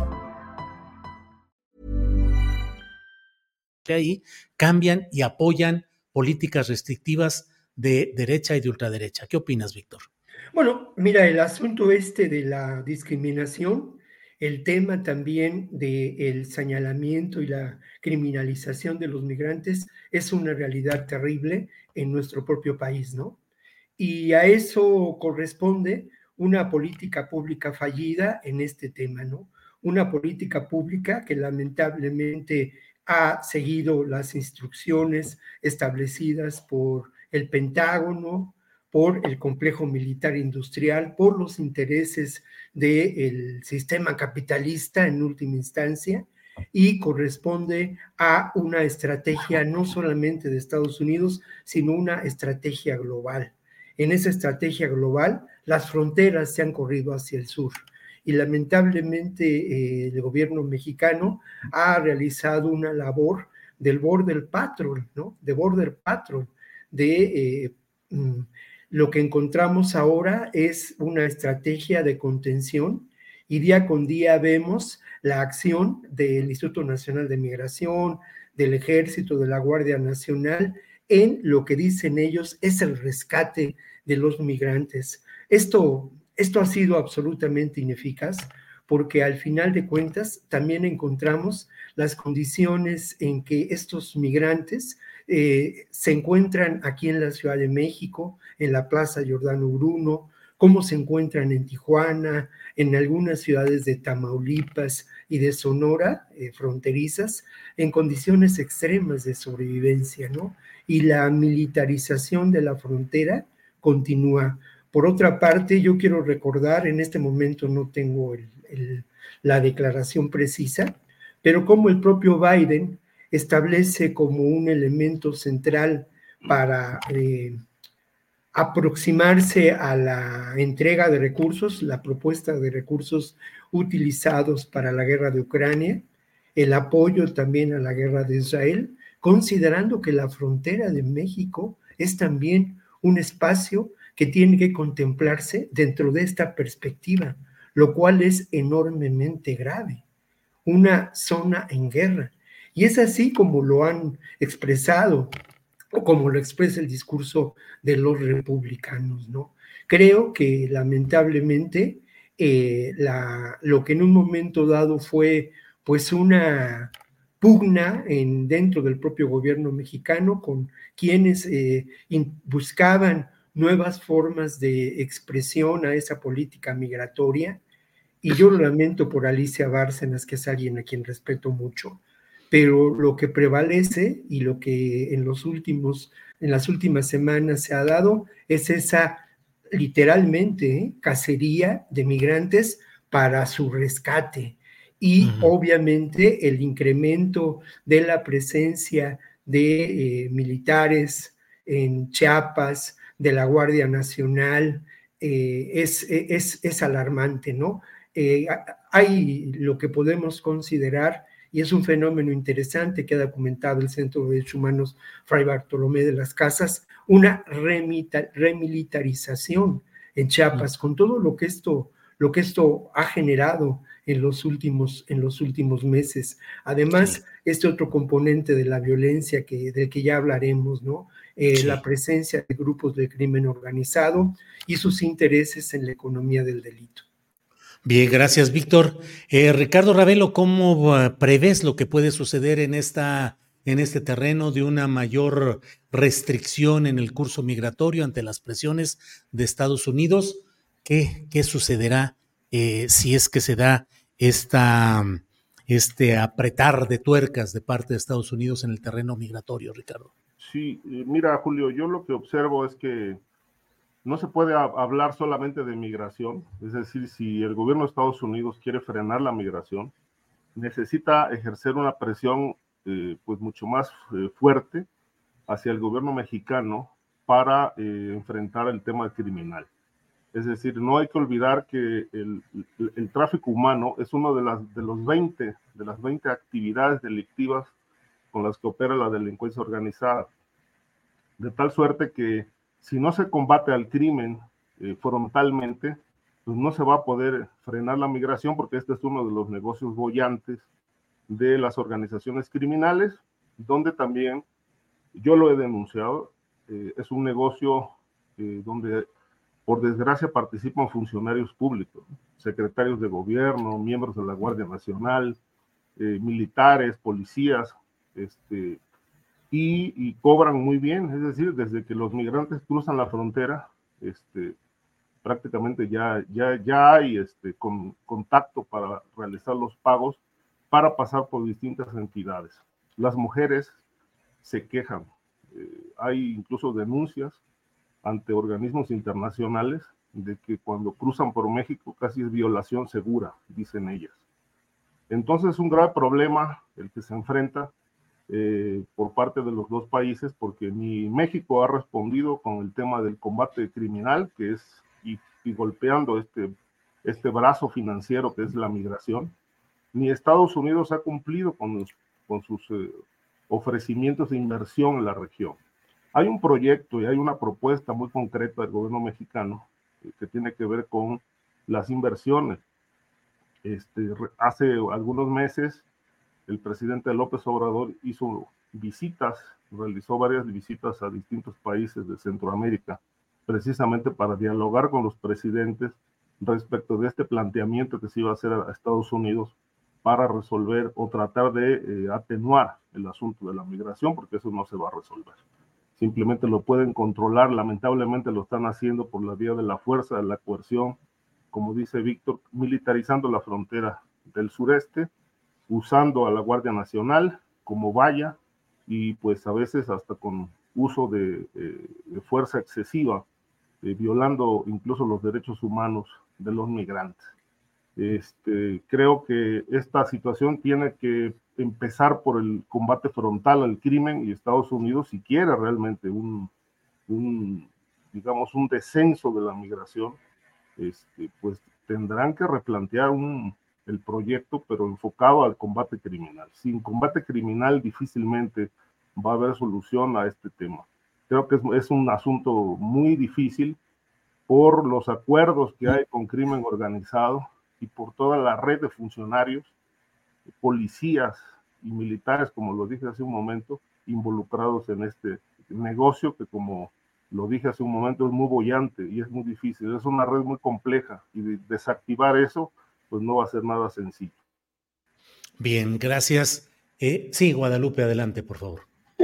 Muchas gracias. Solamente quiero hacer un, señalamiento importante derivado de lo que dijo Ricardo Ravelo con relación a estas migraciones, muchas veces guiadas. Eh, antes de que sucediera esta llegada de los, este, de los republicanos a la frontera y que se empezara a dar este jaloneo, digamos, o este intento de, negociación entre republicanos y el, y el, y el gobierno del presidente Joe Biden, también llegó una caravana una caravana guiada por las mismas personas que las han guiado, este, que, que operan en, en, el sur de México, que operan en la ciudad de Tapachula.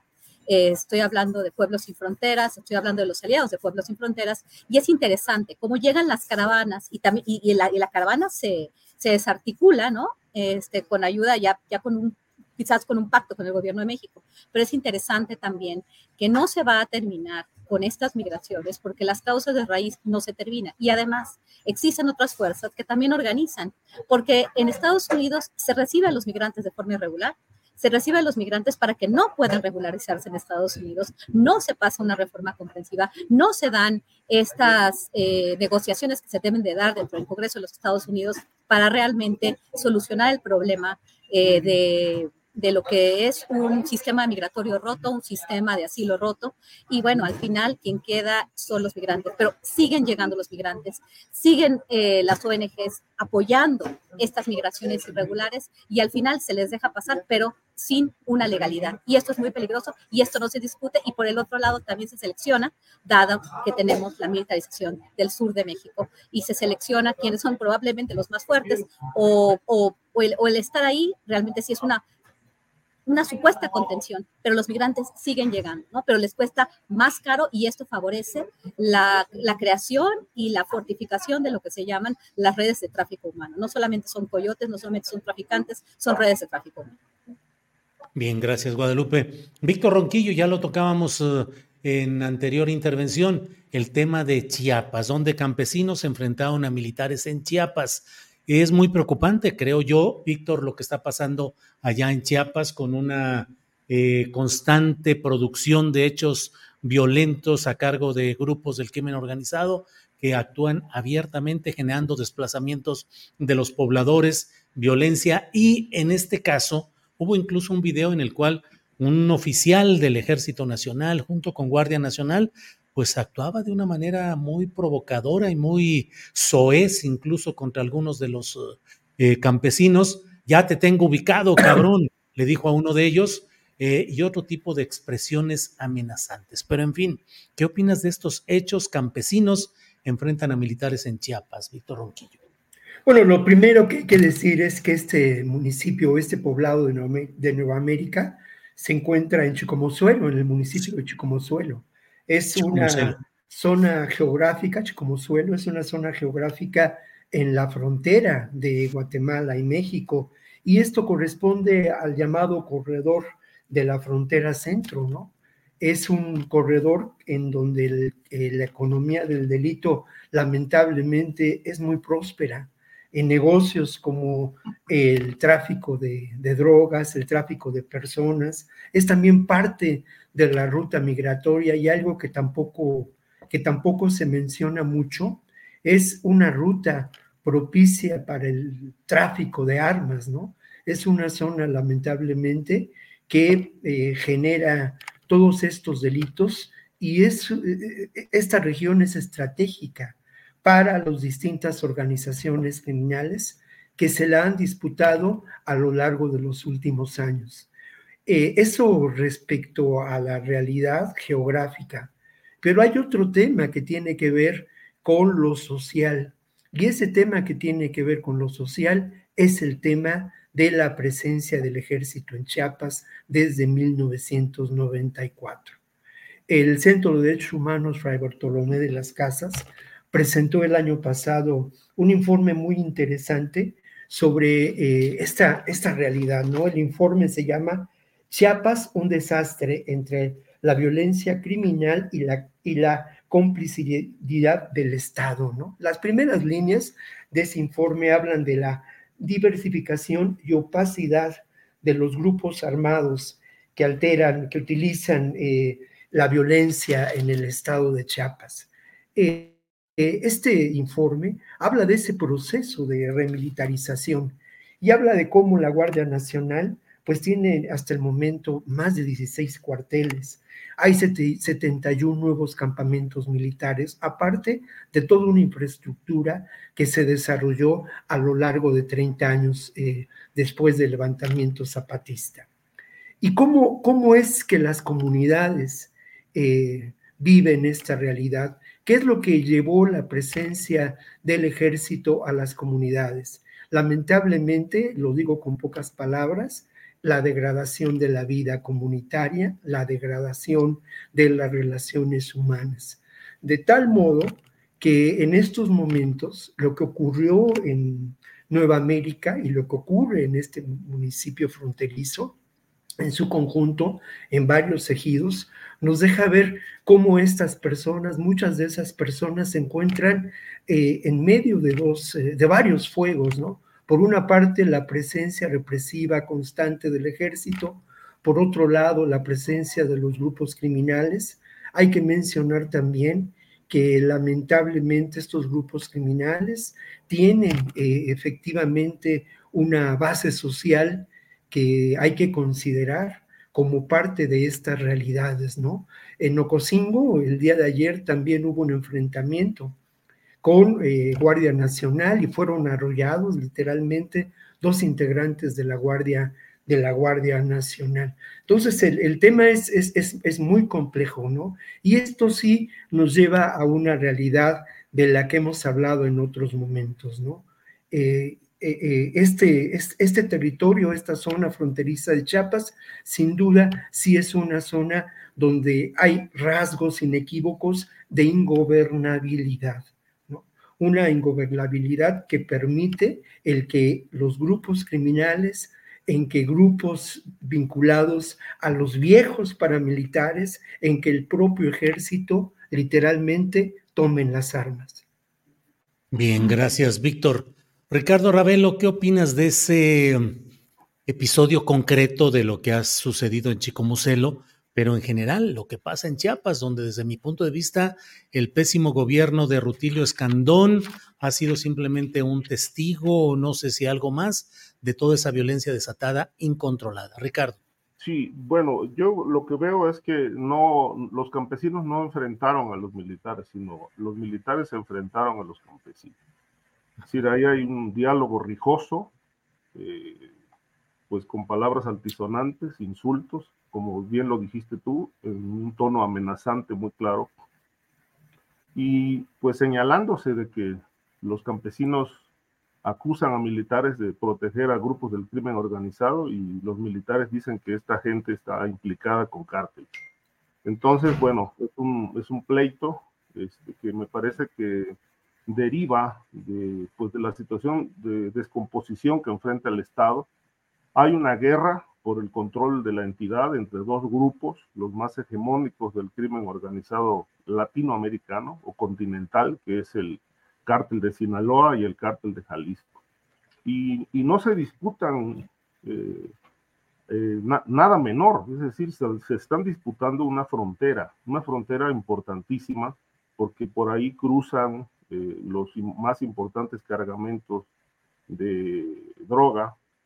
Por ahí este, entra eh, droga y al mismo tiempo este, es un, territorio muy, este, eh, digamos que, socorrido por los grupos criminales y los grupos dedicados al avigiato. se roban ganado, lo cruzan por Chiapas y mucho de ese ganado viene cargado con droga en la panza de las vacas. Este, hay robo de madera, tráfico de madera.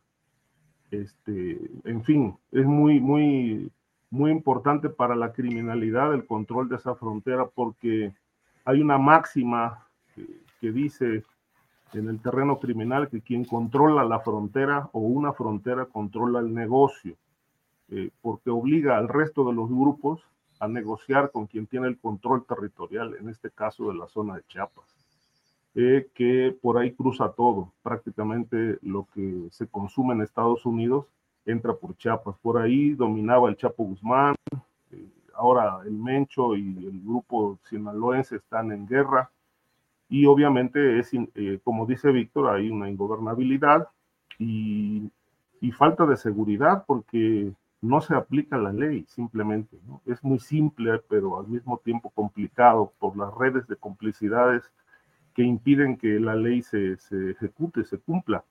Este, la presencia militar y policíaca es insuficiente y creo yo que con base en los eh, datos que son públicos y los informes de, de la DEA y de las autoridades mexicanas, pues yo creo que la totalidad del territorio chapaneco está feudalizado por el crimen organizado de ahí deriva la ingobernabilidad y la violencia. Entonces, este, pues es un, es un polvorín, este, Chiapas, eh, que en cualquier momento, como ha ocurrido, puede haber un estallido, un enfrentamiento gravísimo.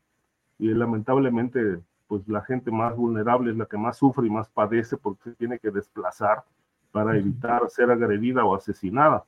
Y pasa lo mismo que en Zacatecas, ¿no? Este, están los, eh, los enfrentamientos del crimen organizado y las autoridades son nada más este, expectantes de este, de este flagelo que está dañando el tejido social, está dañando la convivencia y que cada vez trastoca más la gobernabilidad, no solamente en Chiapas, sino en buena parte del país.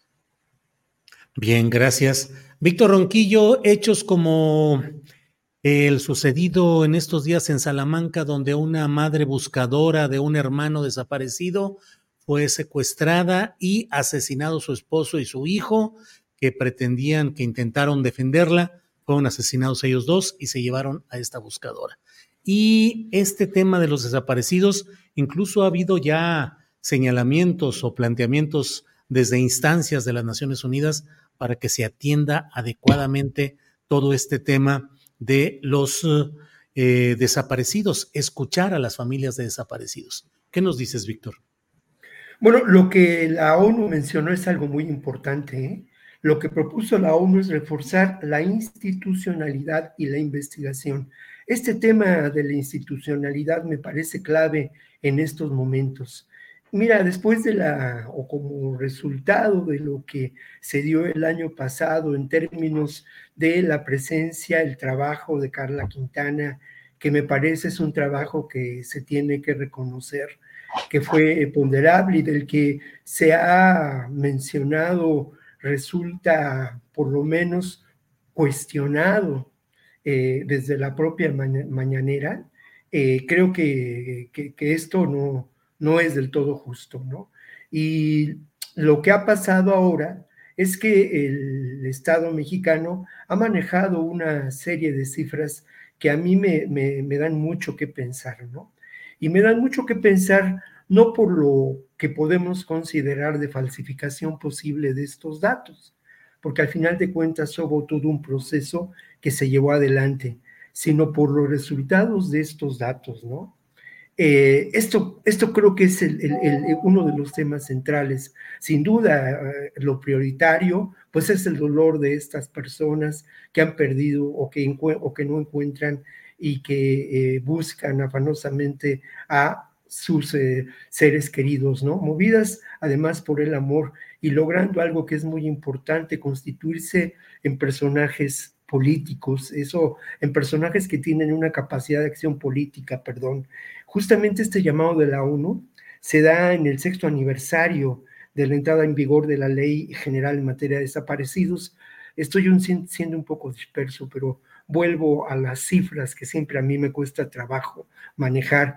Mira, se partió de una búsqueda generalizada de 110 mil personas desaparecidas.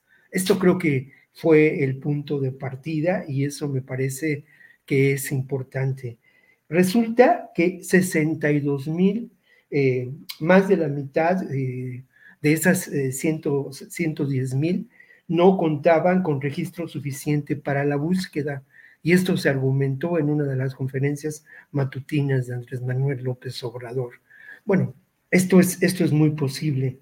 Y resulta que se localizaron a 16 mil personas, 168, ¿no?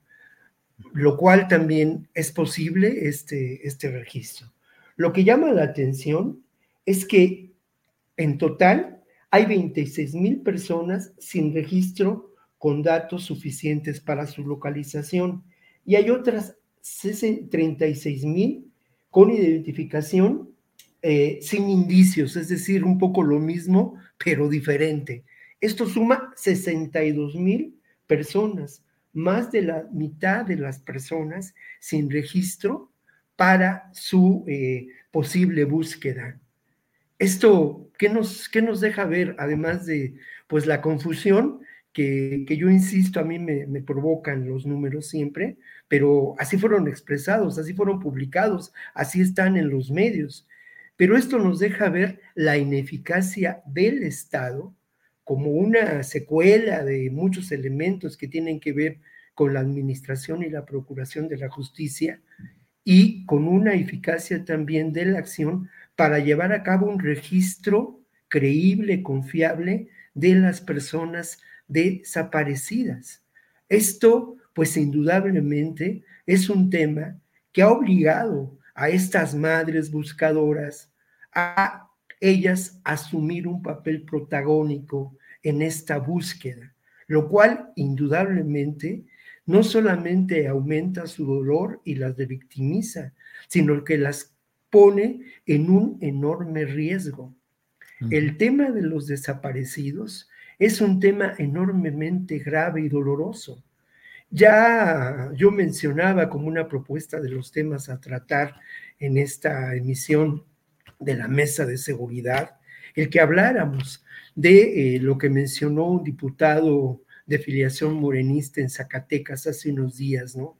De la denuncia que a, él llegó de familiares de personas desaparecidas en Zacatecas de campos de esclavitud, algo que se ha documentado muy poco en los medios. Hay para ahí, por ahí un par de reportajes interesantes en donde muchas de las personas que se encuentran desaparecidas, además de lamentablemente, pues ser parte de estas eh, fosas clandestinas que pues se encuentran en diferentes estados de nuestro país, podrían encontrarse también trabajando en campos de esclavitud en diferentes tareas vinculadas a esa economía del delito, ¿no? El tráfico de drogas, la siembra de diferentes elementos, la actuación o el trabajo en laboratorios o haberse integrado lamentablemente a tareas del sicariato.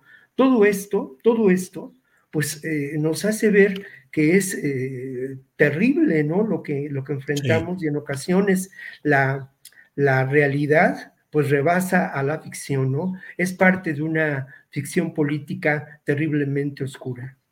Bien, gracias, Víctor Ronquillo. Debo decirles que Lupita Correa Cabrera nos comentó de que se le estaba acabando la batería, que no traía la posibilidad de seguir conectada y supongo que ahorita debe estar buscando dónde conectarse o cómo tener, retomar comunicación, pero bueno, por lo pronto eh, no está en este momento con nosotros y vamos a ver si puede reanudar comunicación.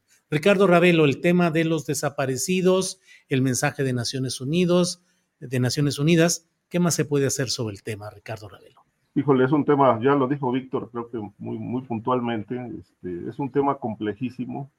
Este, en este gobierno pues, hubo algunos avances ¿no? con este banco de información para identificar personas, pero pues son medidas todavía insuficientes porque las desapariciones continúan.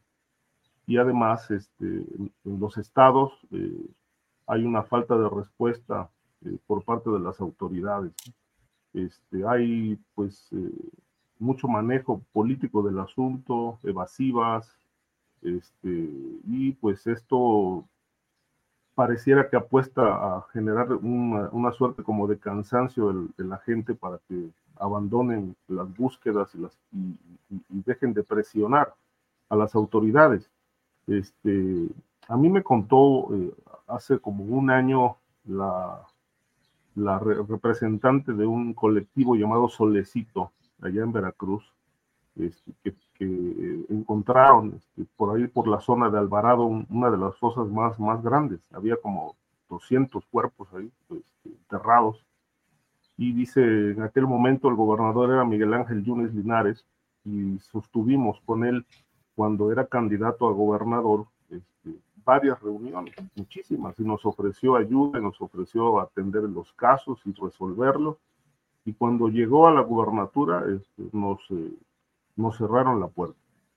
esto, ha ocurrido casi en todos los estados. Este, los gobernadores no quieren ver, no quieren eh, tocar ese tema porque eh, no quieren este, usar el presupuesto ni a las, ni a las eh, fiscalías para dar respuesta a tanta gente que reclama este, a sus seres queridos, que no saben qué pasó y que en otros casos en Veracruz ocurrió, me parece que también en Jalisco, este, cuando encuentran restos, este, pues les entregan una pedacería ósea y les dicen, aquí está tu familiar, y les entregan los huesos en un costal y, obviamente pues las familias no saben si realmente esos este, restos corresponden a sus familiares o no.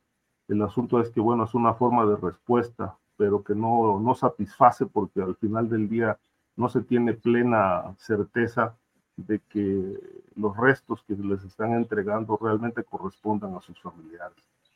Como lo vi, bien lo dijo Víctor, este, ante la falta de respuesta oficial, pues estos, estos colectivos se han organizado en casi todo el país y se han dado a la tarea de eh, rastrear en distintos territorios este, zonas eh, donde presuntamente hay eh, entierros o se realizaron entierros de personas que desaparecieron.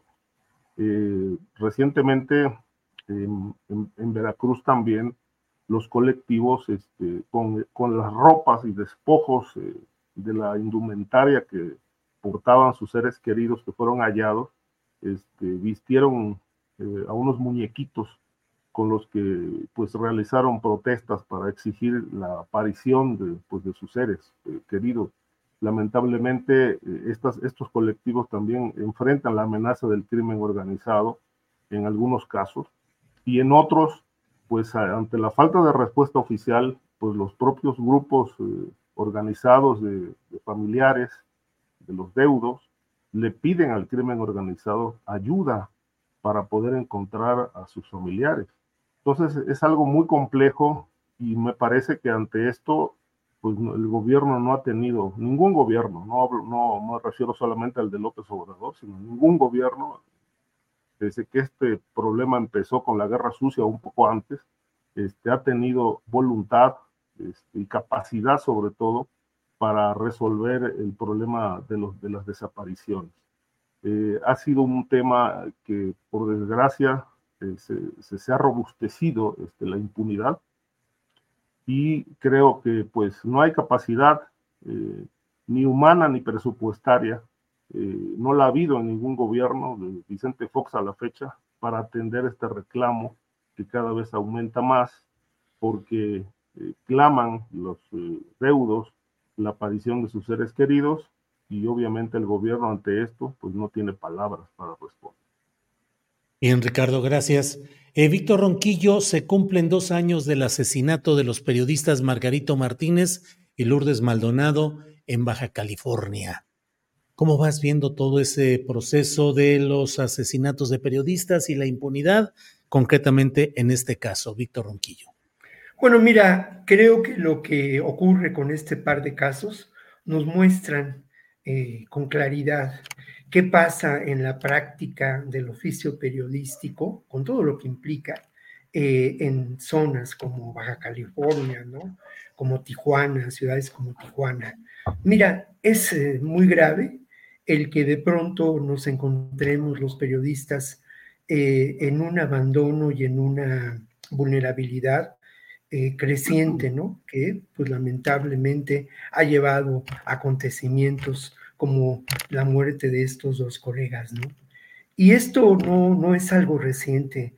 A lo largo de la cobertura del ejercicio profesional que yo desarrollé sobre estos temas, pues siempre me sentí enormemente vulnerable, sobre todo cuando empezó la llamada guerra del narco, ¿no? Eh, eh, con, en el gobierno de Felipe Calderón, porque ahí sí ya no sabías ni con quién ibas a perder, ¿no? Los malos, los buenos eran buenos, malos, la policía judicial vinculada, las policías judiciales o ministeriales vinculadas al narco, en fin. Pero eh, estos casos lamentablemente ejemplifican muy bien lo que ocurre en términos de esta práctica profesional en ciudades como Tijuana, ¿no? Un periodismo que se realiza en esos lugares verdaderamente de alto riesgo, ¿no? Margarito, un fotógrafo muy calificado, un personaje eh, que conocido en Tijuana, que en ocasiones permitió se realizaran reportajes, que acompañó a diferentes periodistas, ¿no? Y que además publicaba un, tenía su propia página, publicaba en diferentes medios. Y Margarito, hasta donde se sabe, según la información oficial, denunció lo que ocurría en el barrio en que él vivía, con un grupo criminal que lo controlaba. Un grupo criminal eh, liderado por un personaje, eh, el Cabo 20, y que pues se ocupaba de eso, del narcomenudeo, de la extorsión, un grupo criminal que sin duda formaba parte y estaba patrocinado por una organización criminal más fuerte. Y esta denuncia a Margarito le costó, le costó la vida, de acuerdo a la información oficial y a las declaraciones de las personas detenidas en este caso. El problema sigue siendo la impunidad, porque no se ha iniciado el proceso de este personaje conocido como el Cabo 20. Tampoco se ha abundado en otras posibles líneas de investigación en donde se podía establecer el vínculo de este grupo, pues casi una pandilla de barrio, con una organización más grande, con vinculaciones y protección política. Por otra parte, el crimen costó 40 mil pesos. ¿no? Eso fue lo que pagó el supuesto Cabo 20 al Uber porque disparara el, el gatillo, ¿no? porque jalara el gatillo. El otro caso, el de Margarita Maldonado, presenta otra realidad que es parte de lo que se enfrenta en estas ciudades.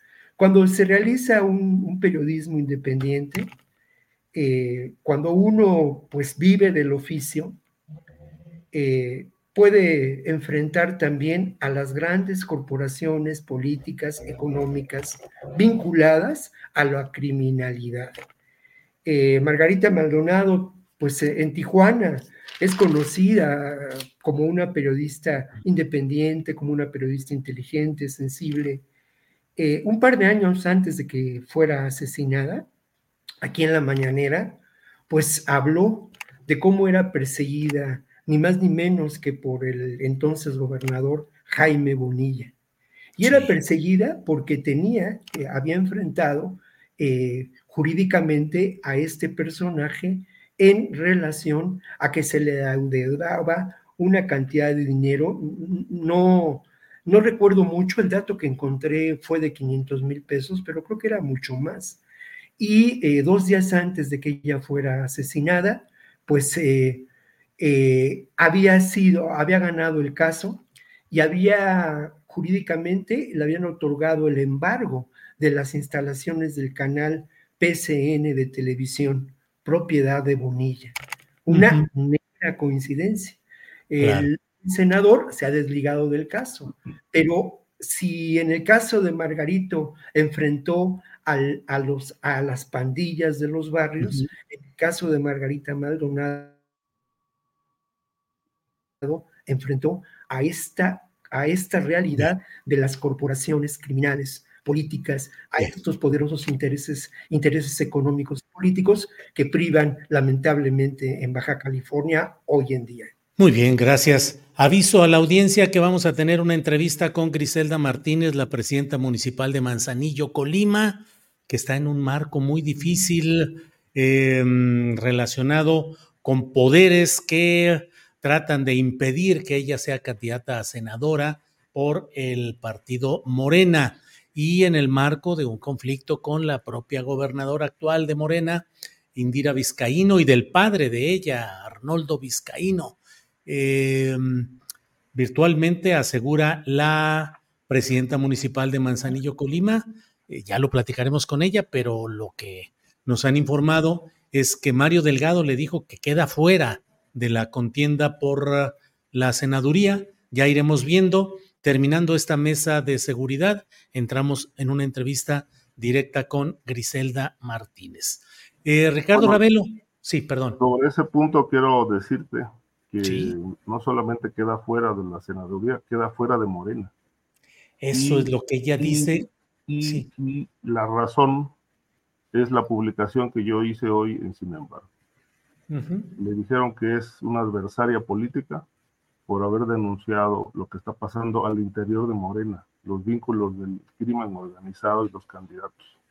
Sí. Eh, ese es el fondo del asunto.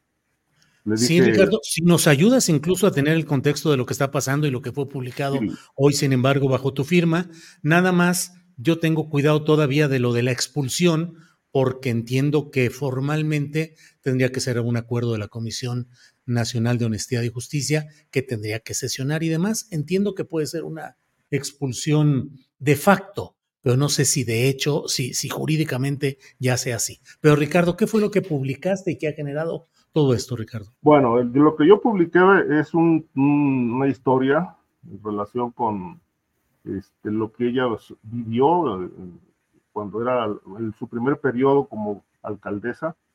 Este, encontró desvíos de dinero, encontró que la policía estaba al servicio de una parte del cártel de Sinaloa y otra de Jalisco, y depuró a las policías, y obviamente luego esto generó confrontaciones con la gobernadora Vizcaíno, y en su segundo periodo este, dice que la gobernadora la llevó a ella con un, lavador de dinero del cártel de Sinaloa, eh, empresario de la construcción, para que la financiara. Y le dijo el empresario que pues lo que quisiera, que la oposición ya tenía mucho dinero que él le había dado y que, este, si no le metía dinero eh, iba a perder. Y le ofreció una suma pues muy estratosférica para su campaña, lo cual ella rechazó y dijo yo voy a ganar porque tengo méritos y porque he hecho el trabajo eh, social y que esto me basta para ganar la elección. Esto la confrontó con la gobernadora, este, que quería imponer a una aliada suya, una señora de apellido Vallardo.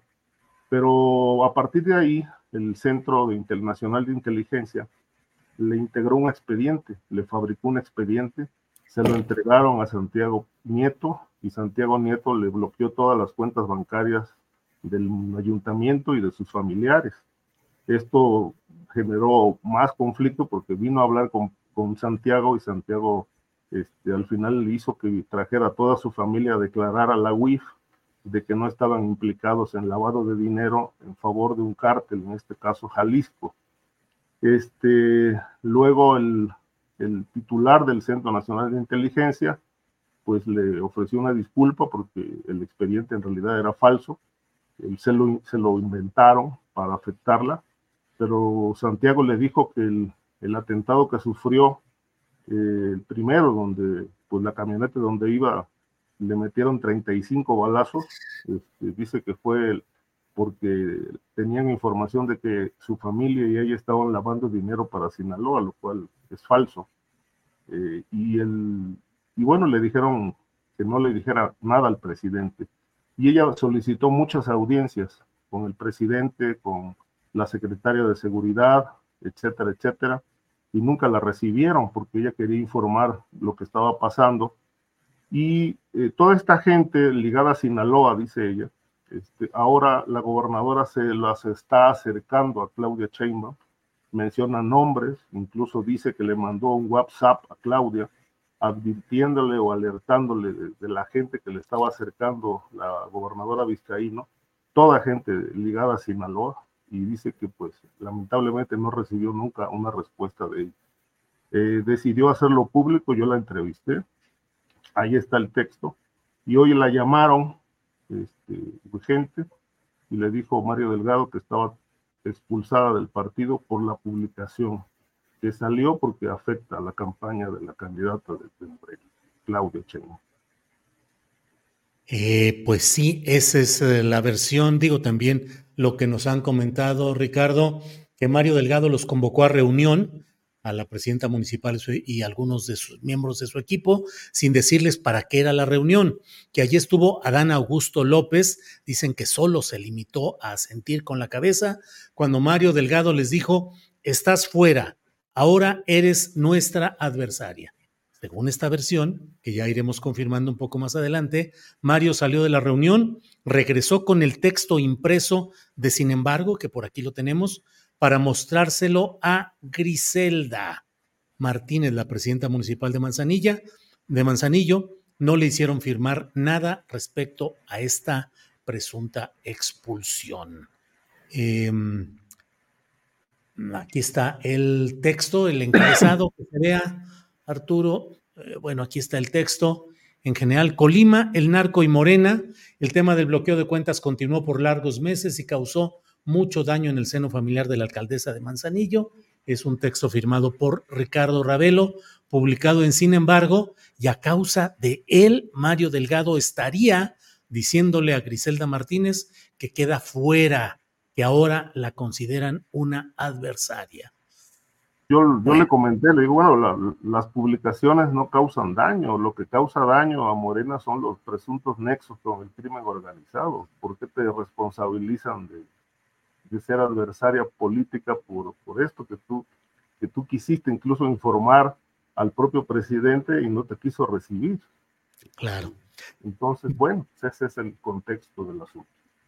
Víctor Ronquillo, vamos ya en la parte final del programa, son las 2 de la tarde con 52 minutos. Postrecito, por favor, Víctor.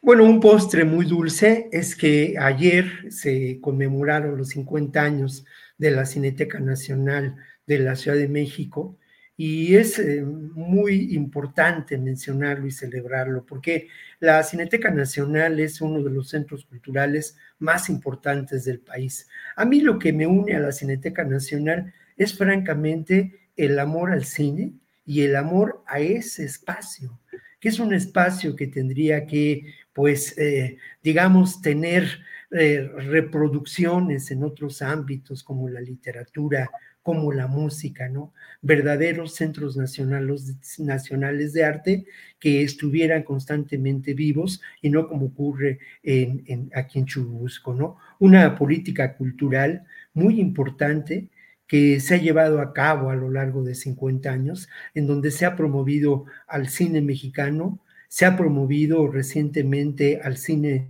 documental y en donde hemos tenido pues la vanguardia, ¿no? De la cinematografía mundial.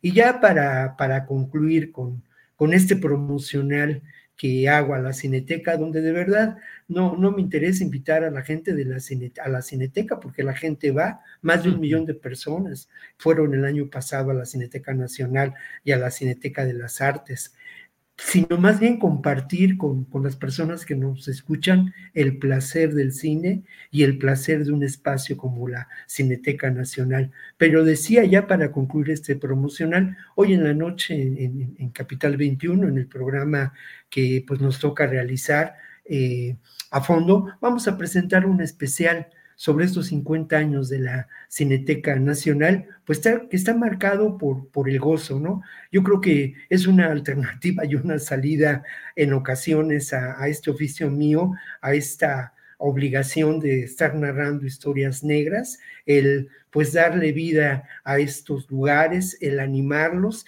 y el promoverlos, no por porque eh, pues yo gane algún dinero, ¿no? Sino todo lo contrario, porque de verdad, de verdad me han provocado un placer estético miles de veces con las películas que he tenido ocasión de ver a lo largo pues de esos 50 años, ¿no?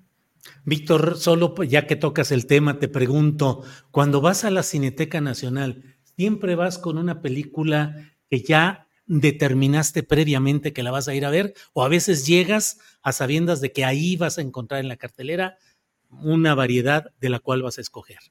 Ambas, ambas cosas, ¿no? Ambas cosas, porque en el fondo de todo, también yo dejo en mi vida muchas cosas al azar, al azar creativo, ¿no? Y entonces de pronto sé que me voy a encontrar algo interesante, pero pues lamentablemente como pues no, no hay mucho tiempo para, para ir al cine, porque pues uno tiene mucha chamba, pues eh, eh, tengo que elegir, entonces también en ocasiones ya voy con algo predeterminado, con la función a la que, a la que voy a asistir y disfruto mucho porque, porque además es un lugar que tiene librerías, que tiene eh, cafetería, que es, es, muy grato, ¿no? Es, es, es, como decía yo, un centro cultural y un centro también muy propicio para, para, para los encuentros humanos y la, y la reflexión intelectual. A veces ahí en las mesitas pues los compañeros se sientan, los compañeros críticos de cine se sientan y pues discuten sobre las películas. Y ahí habemos alguna, algunos personajes de la cineteca que pues siempre, siempre estamos por ahí, por lo menos una o dos veces a la semana, ¿no? Y que pues vemos y disfrutamos las películas, ¿no? Bien, Víctor, gracias. Ricardo Ravelo, postrecito para cerrar el changarro de hoy, por favor. Esto que decía Víctor es muy interesante, esta parte de, este, bueno, me recordó ahorita una frase que leí de un escritor austriaco, Stefan Zweig, que decía él este, que no siempre es importante buscar afanosamente los datos y, la información. Y también hay que dejarse sorprender por ellos y que salgan a nuestro encuentro. Entonces, pues sí, es, es, a veces ir al cine sin, sin algo previo, sin algo planeado, sino pues dejar que la realidad sorprenda. El comentario que quiero hacer es con respecto a las declaraciones del secretario de Seguridad en IPAS eh, con relación a esto de, esta petición al crimen organizado para que no genere violencia en el proceso electoral de este año. a mí me parece que pues eh, ha generado polémica esto porque pues una autoridad pidiéndole al crimen que no haga violencia, no genere violencia, pues yo creo que el papel de la autoridad es enfrentar eso y pues poner en paz al Estado para poder llevar a cabo lo, eh, una elección sin violencia, que la gente pueda salir a votar. Este, todo esto parece una invitación a negociar. Hey, no me alteres, yo te dejo trabajar, este, etcétera, pero nada más respétame estos, estos meses para que no haya violencia en la elección. Mm, es algo sin, sin, antecedentes. Yo creo que el papel de la autoridad es cumplir su función este, de garantizar la seguridad con todos los elementos de la ley y no rogarle al crimen organizado que no genere violencia, como lo dijo el funcionario. Bien, gracias Ricardo.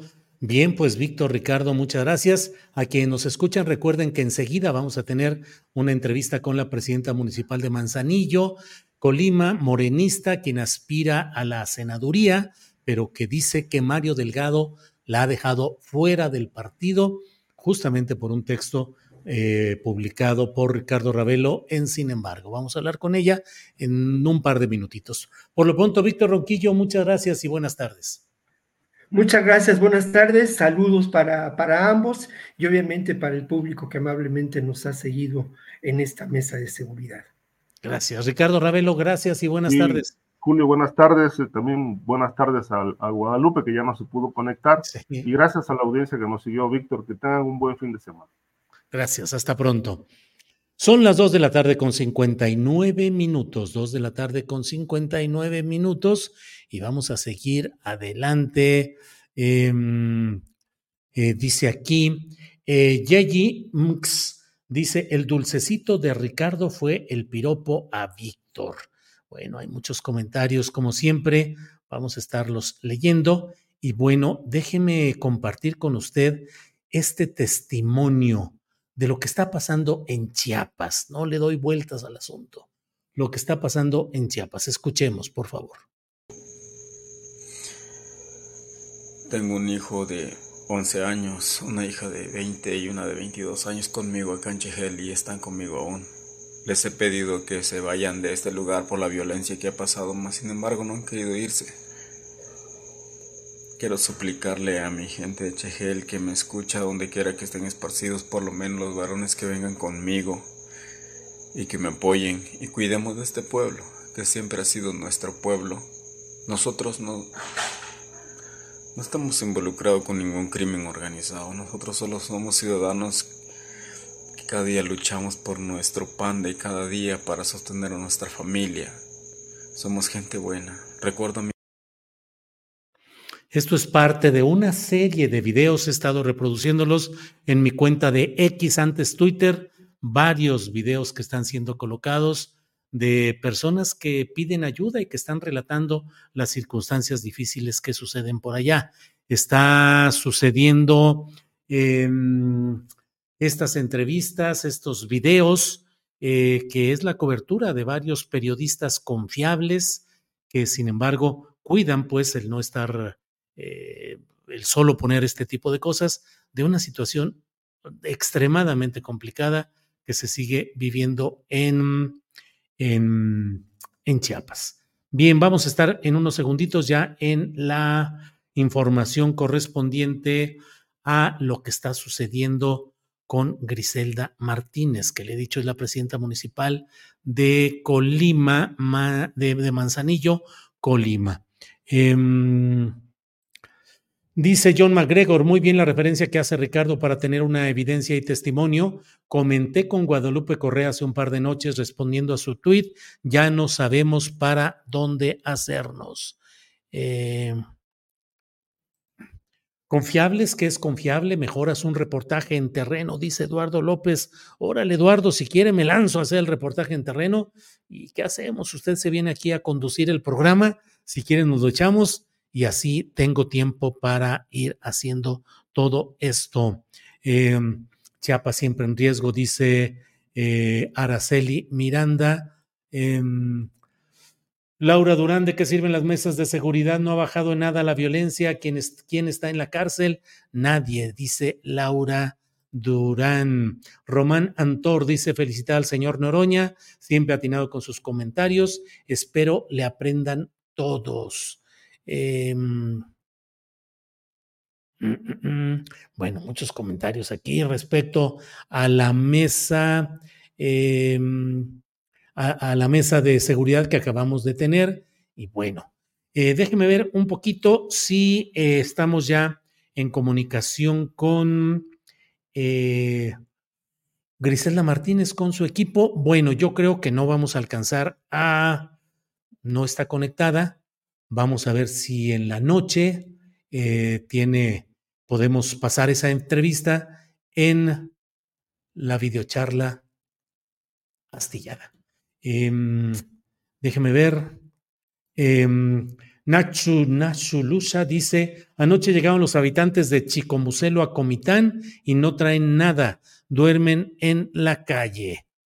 Eh, bueno, como eso, espérenme que creo que ya se está conectando Griselda Martínez. Vamos a ver. Em, mm, mm, mm, Julio, estaría genial que ahondaran más en el conflicto de Chiapas, porfa, dice Nuria Lanzagorta. Bueno, vamos a estar atentos para ver si eh, podemos hacer algo así. Bueno, son las tres de la tarde con cuatro minutos. Vamos, déjeme ver si ya estamos conectados y vamos de inmediato con Griselda Martínez. Ella es la presidenta municipal de Manzanillo, Colima. Griselda, buenas tardes. Muy buenas tardes, Julio. Gracias, Griselda. ¿Está usted en Manzanillo? No, Julio, no estamos en Manzanillo. En la Ciudad de México.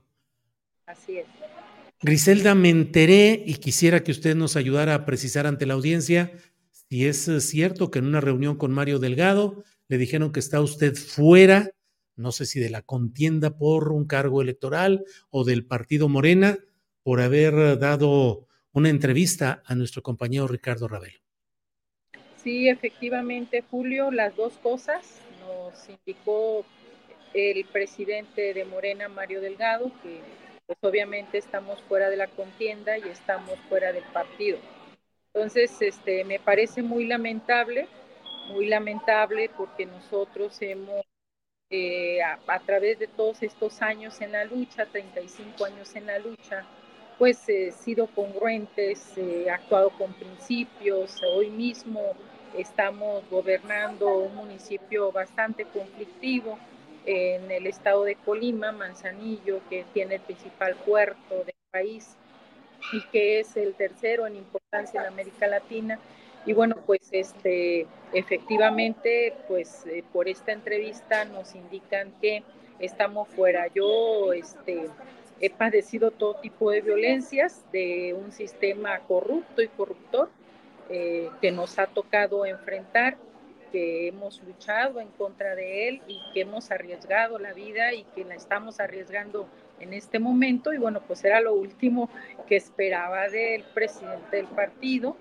Eh, yo quiero decirte, Julio, que yo sí le creía al compañero presidente que cuando me pidió pues que no me doblara, que me iban a apoyar, que me mantuviera firme ante cualquier eh, tipo de eh, situación que se me presentara. Y nosotros nos hemos mantenido firmes, ecuánimes, sin doblarnos. Y lo que tuve hoy a cambio del dirigente de mi partido, este, pues es este, la expulsión y el retiro de la candidatura por andarle haciendo caso al presidente, ¿no? esta, este es el, eh, a cambio lo que, lo que recibo. Eh, Griselda, esa pues eh, tan peculiar manera de declararla fuera de la candidatura y de Morena se produjo hoy, ¿dónde? ¿A qué hora? ¿En, qué, en presencia de quién o de quiénes? Bueno, eh, del compañero Luis Valdivia que me acompañaba y eh, como testigo entiendo que Mario Delgado llevó al licenciado Adán Augusto. eh, ¿Le avisaron para qué la estaban citando? No, en lo absoluto no. Tampoco me dijeron quiénes estarían en la reunión. A mí me cita el secretario del de, presidente del partido, de Mario Delgado, él es el que me cita, pero no me ni para qué ni quiénes estarían eh, presentes. Y pues el argumento fue justamente ese, la declaración que yo le di al periodista Ricardo Ravelo. Eh, y bueno, la verdad es que mi declaración eh, nunca fue en el sentido de afectar la candidatura de la doctora Claudia, al contrario, este, porque me queda claro que ella no sabe con quién se toma las fotos. Eh, tampoco la intención era darle la razón a la derecha, a la que hemos combatido toda la vida.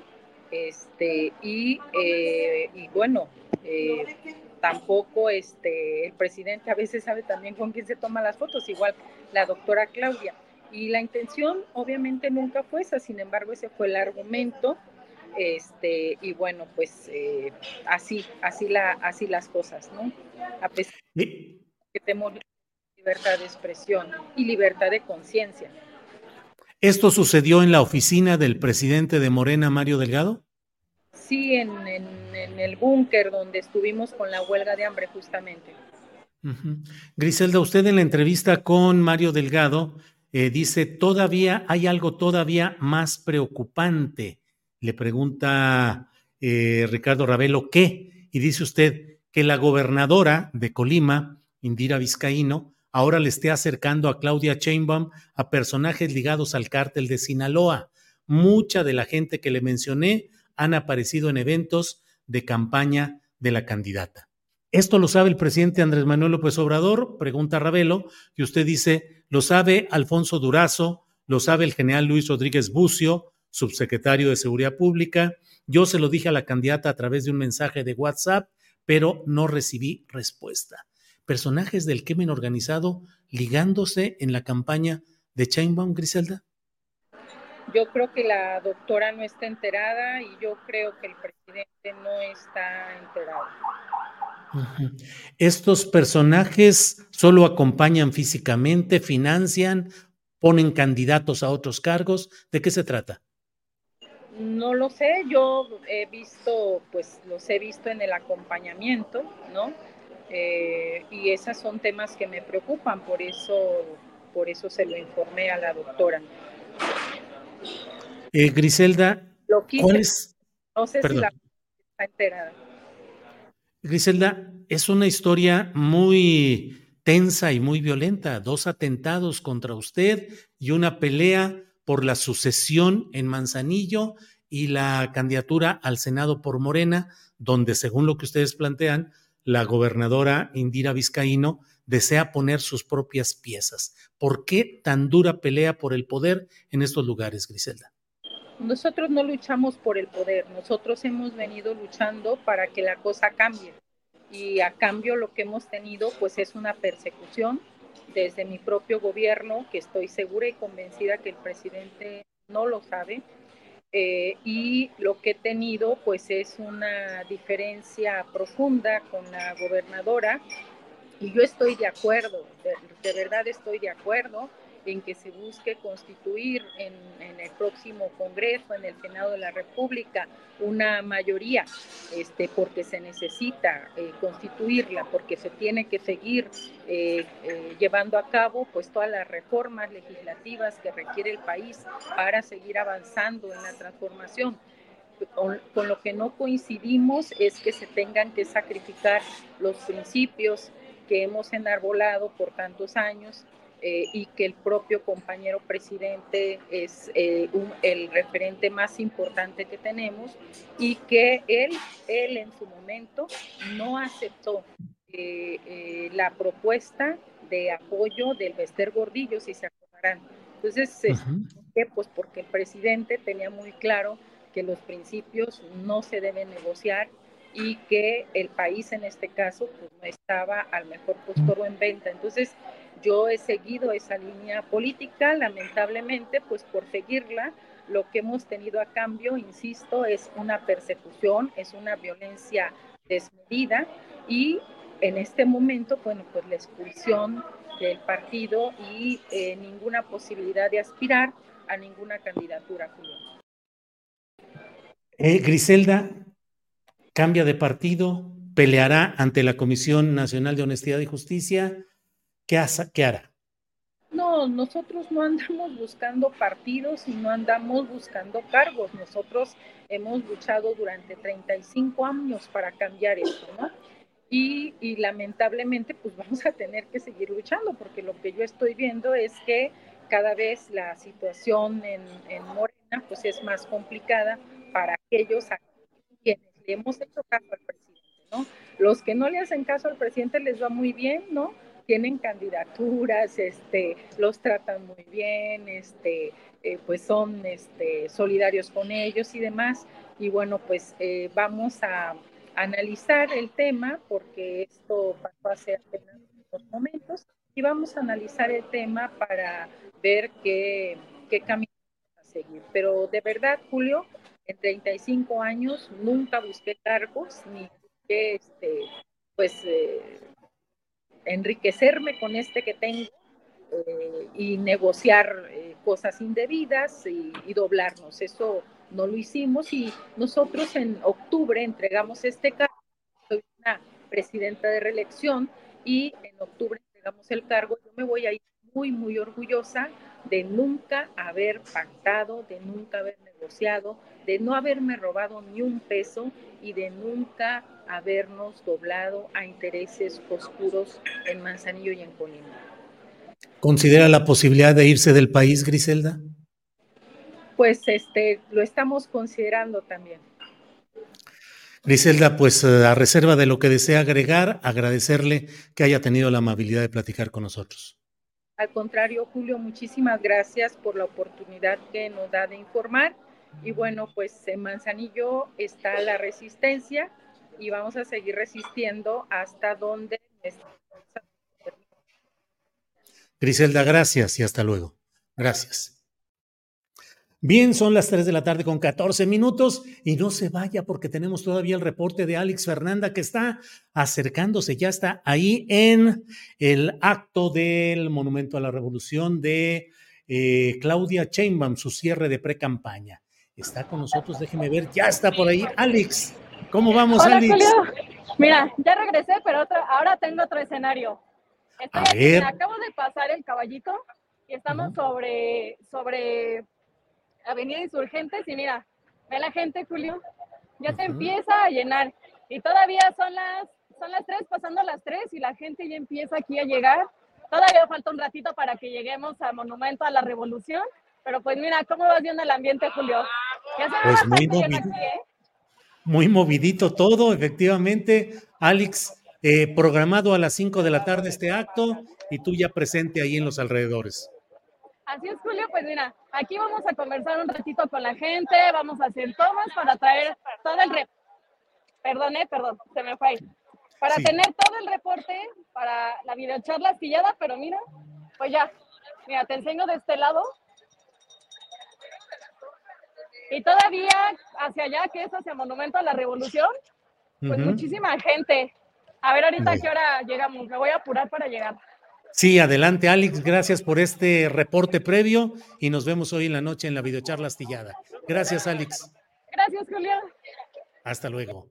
Bueno, pues ahí está Alex Fernanda que nos va a dar información en la videocharla astillada de lo que haya sucedido, el discurso de Claudia Sheinbaum en su cierre de pre-campaña hoy en el Monumento a la Revolución. Bueno, pues vamos a seguir adelante y nos vemos. Recuerde que a las 5 de la tarde está Paco Cruz con su videocharla cruzada, 8 de la noche Claudia Villegas con Economía Social y yo a las 9 de la noche en una videocharla astillada más. Muchas gracias. Seguimos en contacto.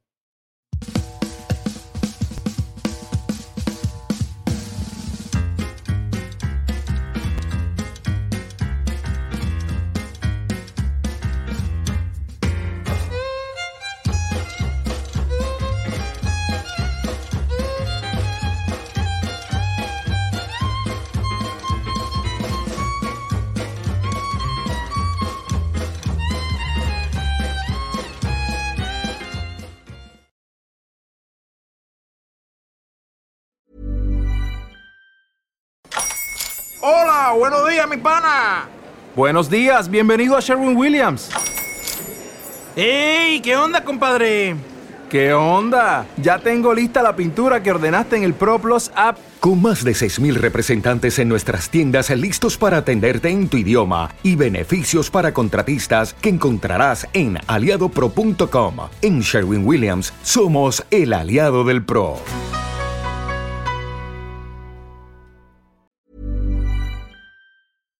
Para que te enteres del próximo noticiero, suscríbete y dale follow en Apple, Spotify, Amazon Music, Google o donde sea que escuches podcast. Te invitamos a visitar nuestra página julioastillero.com.